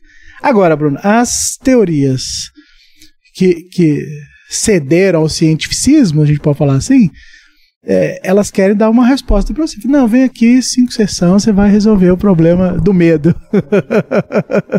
você vai resolver o problema de tal fobia, não sei o que e tal. Pá. Geralmente não dá certo, não. Mas... as, as pessoas falam, né? Eu já Sim. recebi um monte de gente, pô, Aham. já fiz, não sei o que, não dá. Né? Não funcionou. Depois o medo virou outra coisa. Falei, claro. você- aí, aí as pessoas têm que. Ah, virou gatilho. Falei, cara, gatilho é a coisa mais ridícula do mundo. Tudo é gatilho, meu. O que, que não é gatilho? Se você não aprende, você não leu lá na faculdade que o sintoma anda, mano. Você não leu Lacan, você tinha que ter lido Lacan. O sintoma anda, ele muda de figura. Você não entendeu, foi nada a teoria, entendeu? não, mas isso é gatilho, então eu vou tirar esse gatilho da minha vida, tô curado. Tá lá, depois aparece outra coisa Parece ali. de outro jeito. De outro jeito pra ele, ele foi embora, o trabalho todo da vida dele, né? Aí não consegue. Então, a, a visão de mundo que guia o. Aí um psicólogo cristão, né, pra não ficar falando de muita coisa aí, é- ela, ela é norteada por esse duplo conhecimento mesmo. E nisso eu concordo muito com o Johnson, né? A gente. é, ele cita o Agostinho, no caso, né? Que ele fala dos dois livros de Deus, né? O livro da revelação, que é importante. Então, assim, eu posso trazer temas teológicos para um set terapêutico? Talvez você não deva fazer isso diretamente com uma pessoa que não é cristã, mas quem tem um repertório cristão, você pode, ué. qual o problema?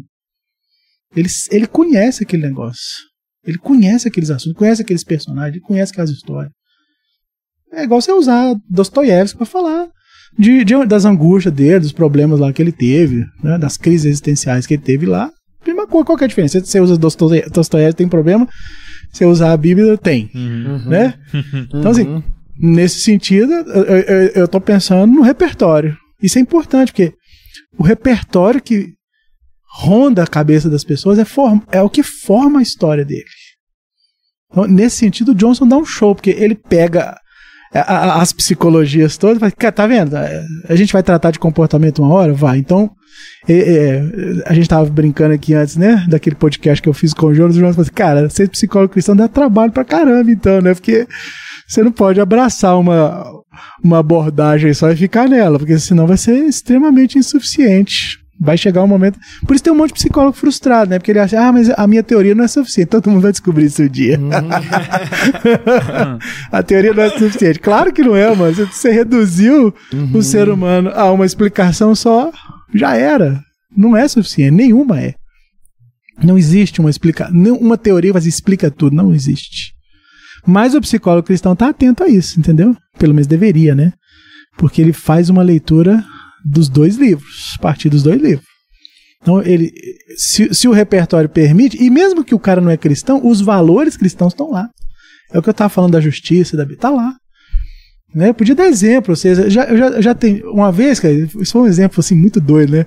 Tava atendendo um cara espírita.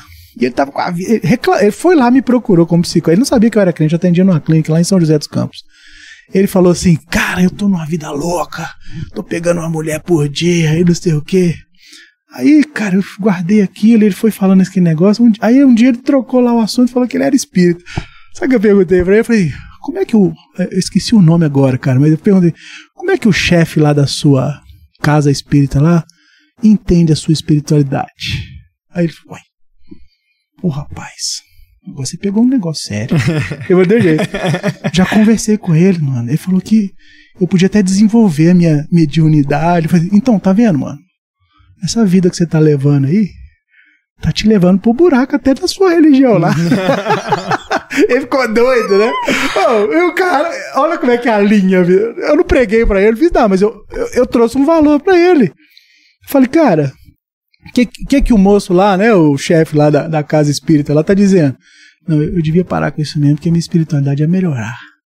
Passou pouco tempo, o cara arranjou uma mulher, casou. Parou com a, com a vagabundagem. Entendeu? Ah, salvou o cara. Não salvou, gente, mas aponta um sinal. E- e- Se ele entendeu né, o que tá acontecendo ali, tá colocando ordem na vida dele. Não interessa se ele é espírita. né? Isso pra mim não faz importância.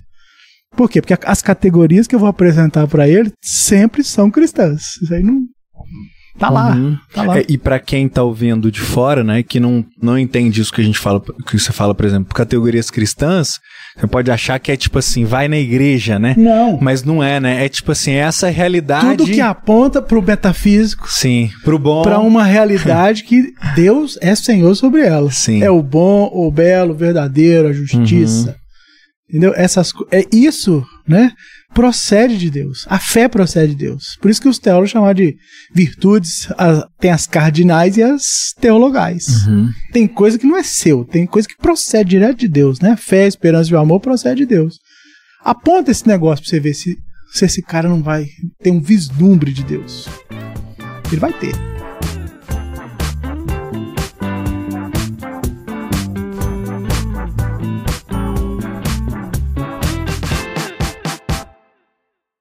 É, o que que você dá assim de, de dica pra galera assim de que quer ir pra essa linha de escrever, de produzir ficção, né?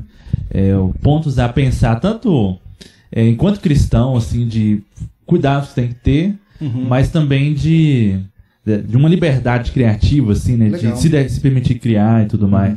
É isso, se você puder citar junto aí referências, né? Não sei como é foram as suas referências também nesse caminho. Olha, acho que o escritor, ou quem quer começar a escrever, ou quem já está escrevendo, e hoje à tarde eu vou falar um pouco mais sobre isso na palestra, mas é, tem algumas coisas que a gente tem que desenvolver. A primeira é, óbvio, a ferramenta do nosso trabalho, a escrita em si.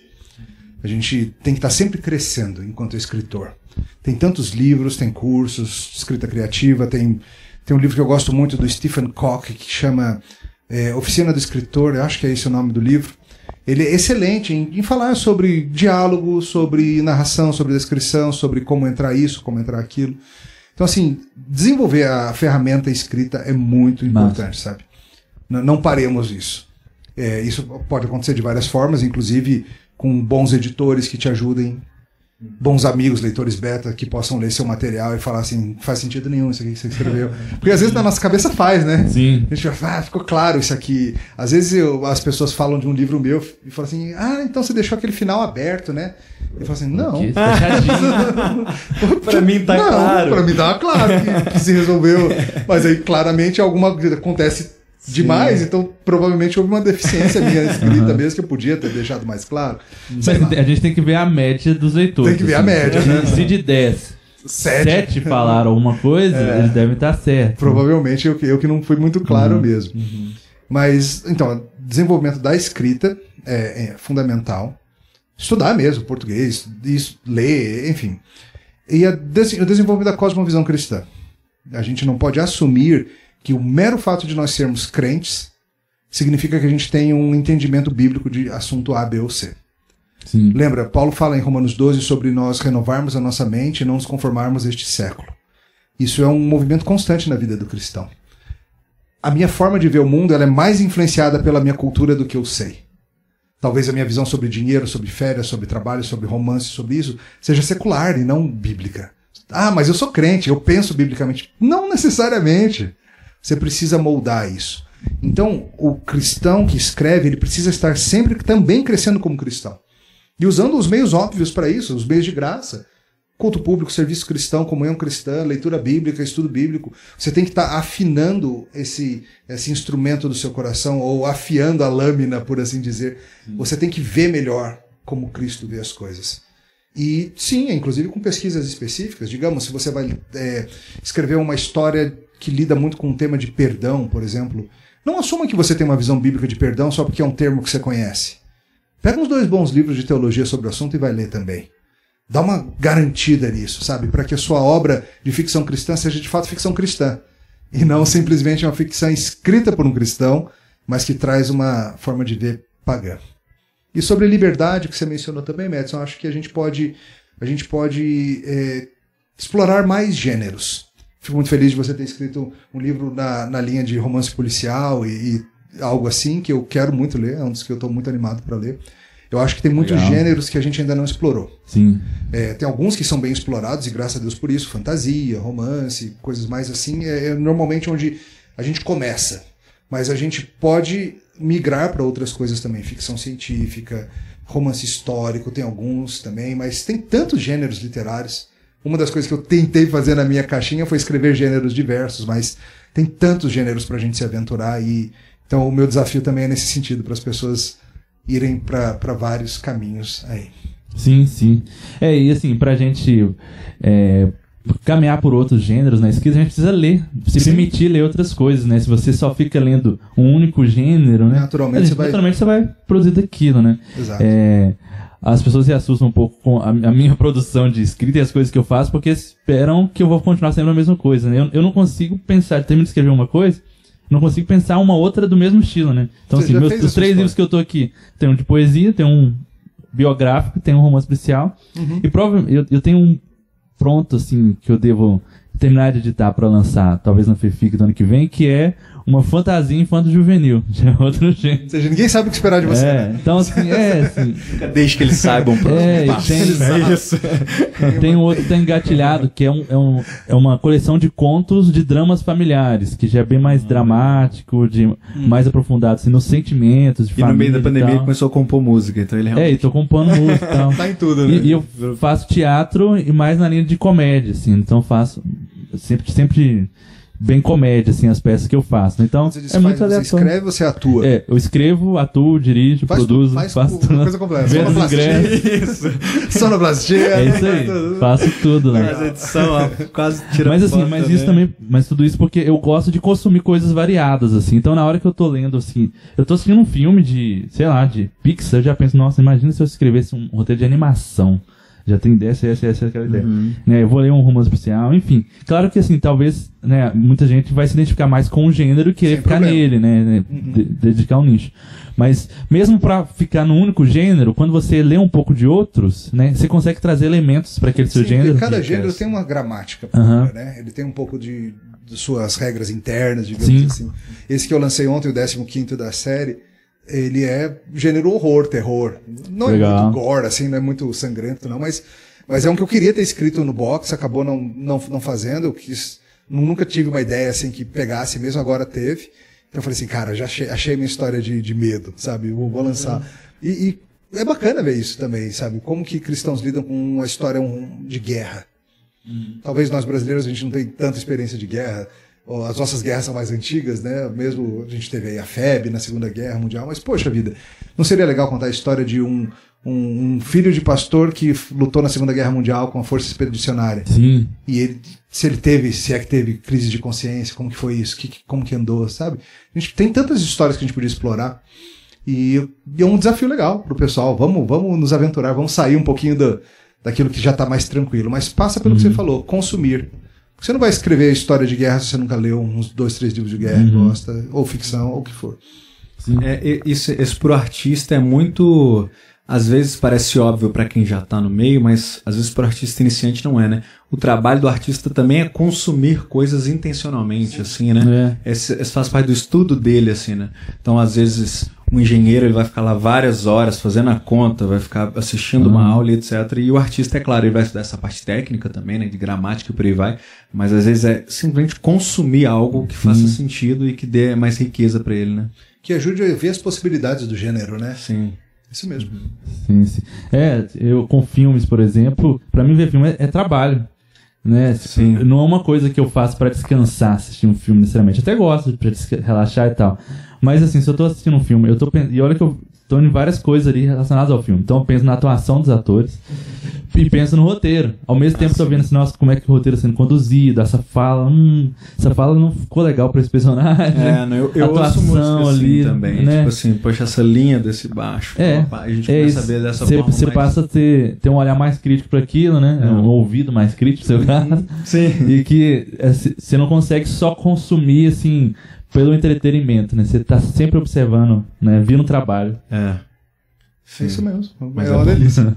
Mas é bom. Mas é bom. E ao mesmo tempo é um deleite, né? Sim. Dá pra É. ser as duas coisas ao mesmo tempo. Sim.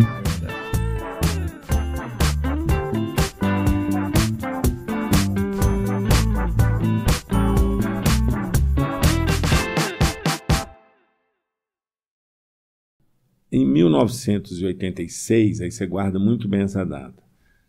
Eu estou no escritório e recebo uma, uma ligação do Abud. O Abud trabalhava com o apóstolo, que não era apóstolo agora, lá da, da Renascer, lá, o Estevão. Estevão. Sim. E o Abud era o cara, né? Uhum. Falou: olha, o negócio é o seguinte: nós vamos começar um, um negócio chamado Terça Gospel. Foi a primeira vez que apareceu esse nome, viu, cara? Sim. Você pode escrever isso. Uhum. Essa informação assim, de quem viveu. Uhum. Vem aqui que nós precisamos conversar com você. Eu fui para São Paulo, fui lá na casa do Estevam, lá, passei o dia lá com ele. é o seguinte: Ó, nós contratamos o Dama Choque. Era a primeira vez que a gente estava entrando num teatro, velho, do padrão do Dama Choque, certo? E nós vamos selecionar 10 bandas, toda terça-feira nós vamos fazer. E da, da MPC tinha três bandas convidadas. Tinha o Quarteto Vida, né? Uhum. tinha o Expresso Luz, de Goiânia, e tinha a, a- o Rebanhão, no caso aí, já era, a, depois eu falo da transição, é a Banda Azul. Sim. né?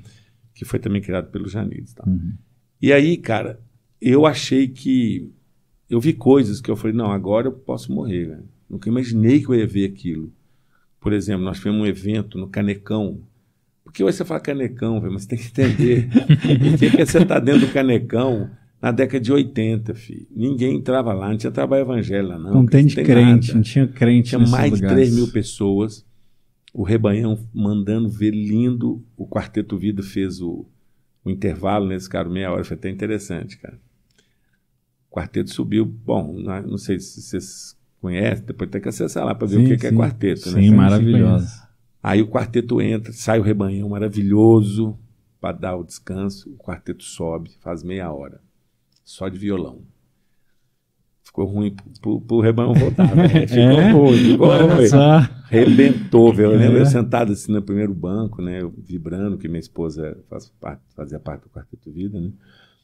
Então foi uma coisa muito linda. Então, num primeiro momento, o movimento gospel, para mim, foi assim: era a volta de Cristo, cara. Era coisa maravilhosa, sensacional. Uhum. Mas à medida que o tempo foi passando, eu fui descobrindo um negócio, cara. É o seguinte: vamos voltar lá na década de 70. Não podia nada, mas como é que era o culto?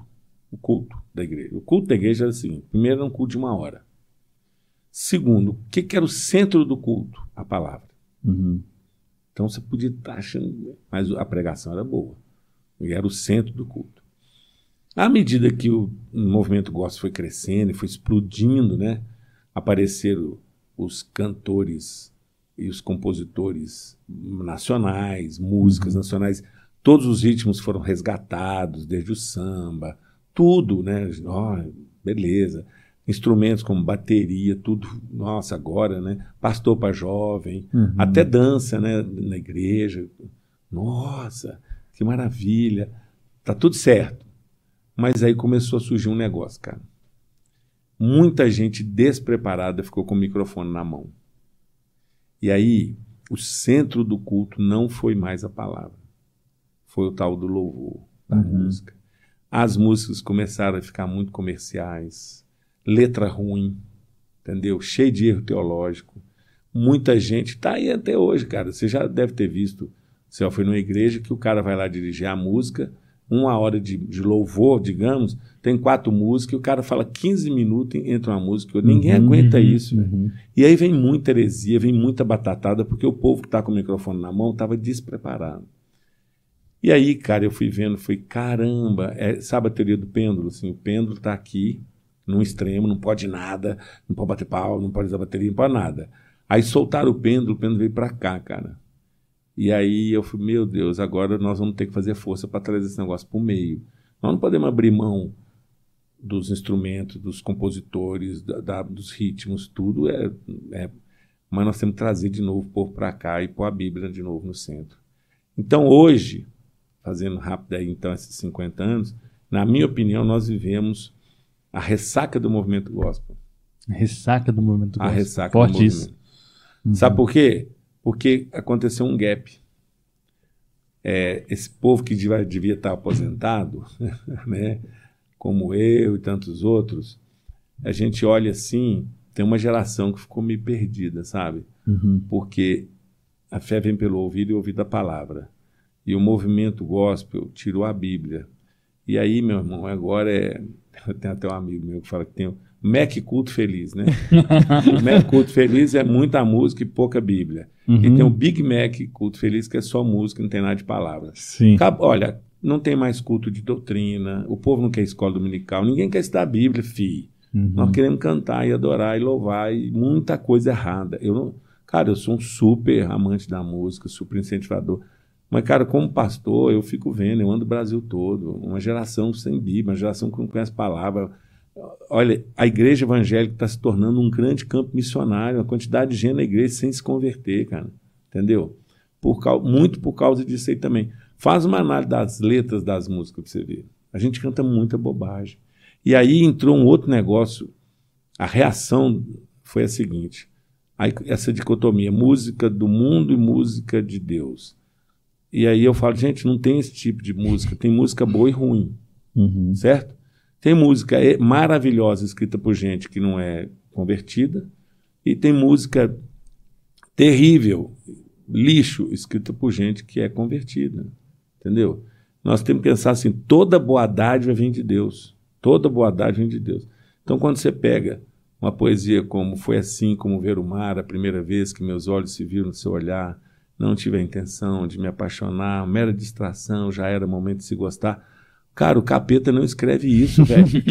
o capeta não tem condição de escrever uma poesia dessa, isso é de Deus. Ah, mas quem escreveu não é convertido. Então, ora para ele se converter, porque a música é um dom.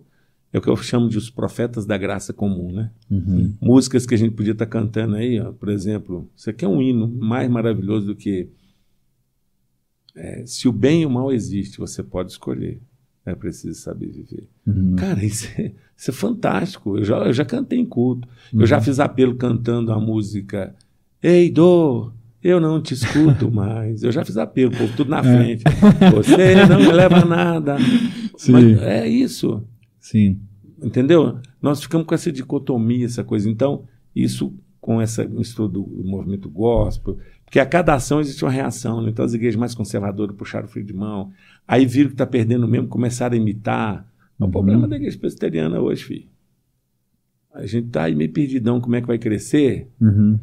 A gente quer imitar umas coisas que não vai dar certo, não. Só. Nós temos que ir na nossa toada fazer coisa boa, de qualidade e com centralidade na palavra. Então, não adianta querer imitar essas coisas, porque, cara, a quantidade, a quantidade de música ruim, de coisa errada que canta. E eu fiquei assim, poxa, eu achava que ia ser super legal tudo que aconteceu, e foi um. Teve a coisa boa, né? Mas muita coisa ruim também. Então, Uhum. Uhum. esse é o panorama assim, desses 50 anos. Você lembra então, Vencedores por Cristo, lá na década de final de 60, 70, a igreja super reticente com tudo, foi, foi, foi, foi, aí rebanhão, pá, né, dividiu a história, aí foi, aí foi um tsunami, ninguém aguentou. Aí veio o movimento gospel, os cinco primeiros anos foi maravilhoso, depois, depois descambou, na minha visão, entendeu? Uhum, uhum. Mas ficou muita coisa boa. Sim. Né? Ficou, por exemplo, os instrumentos, as bandas, os músicos, os compositores. Quanta gente que. né? A gente só cantava em traduzido, filho. Uhum. Né? Então hoje nós temos de tudo aí. Tô falando muito, né? Não, tá ótimo. tô uma Tá aula, bom. né? uma aula, é História. muito bom. E essas coisas, ô Marcelo, são coisas que, por exemplo, eu.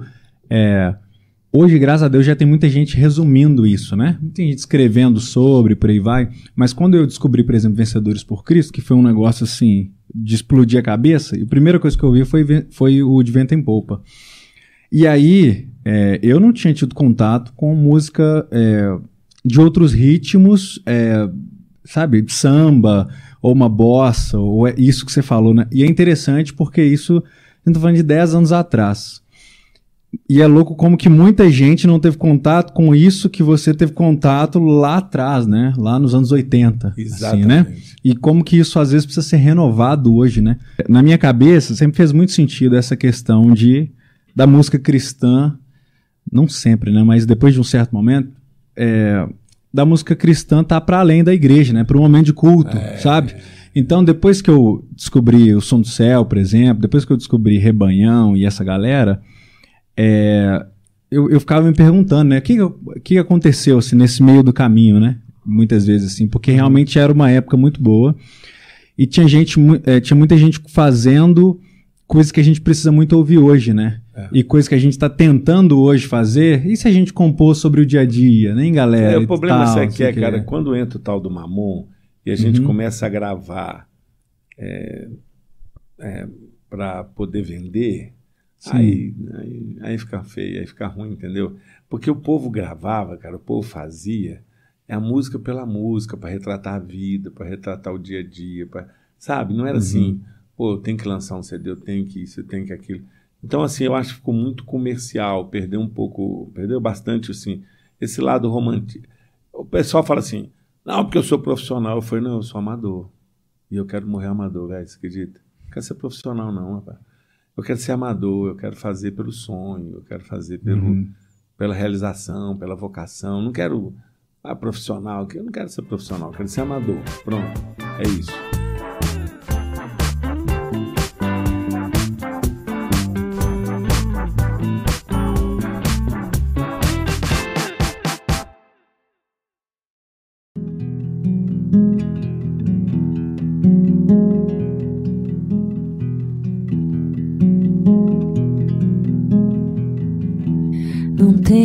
Tenha sobre ti um só cuidado, qualquer que seja. Pois um, somente um, seria muito para ti. É meu, somente meu, todo o trabalho. E o teu trabalho é descansar em mim. É meu, somente meu, todo trabalho. E o teu trabalho é descansar em mim. Não temas quando enfim tiveres que tomar decisão. Entrega tudo a mim, confia de todo o coração. É meu, somente meu, todo o trabalho. E o teu trabalho é descansar em mim. É meu, somente meu, todo trabalho. E o teu trabalho é descansar em mim.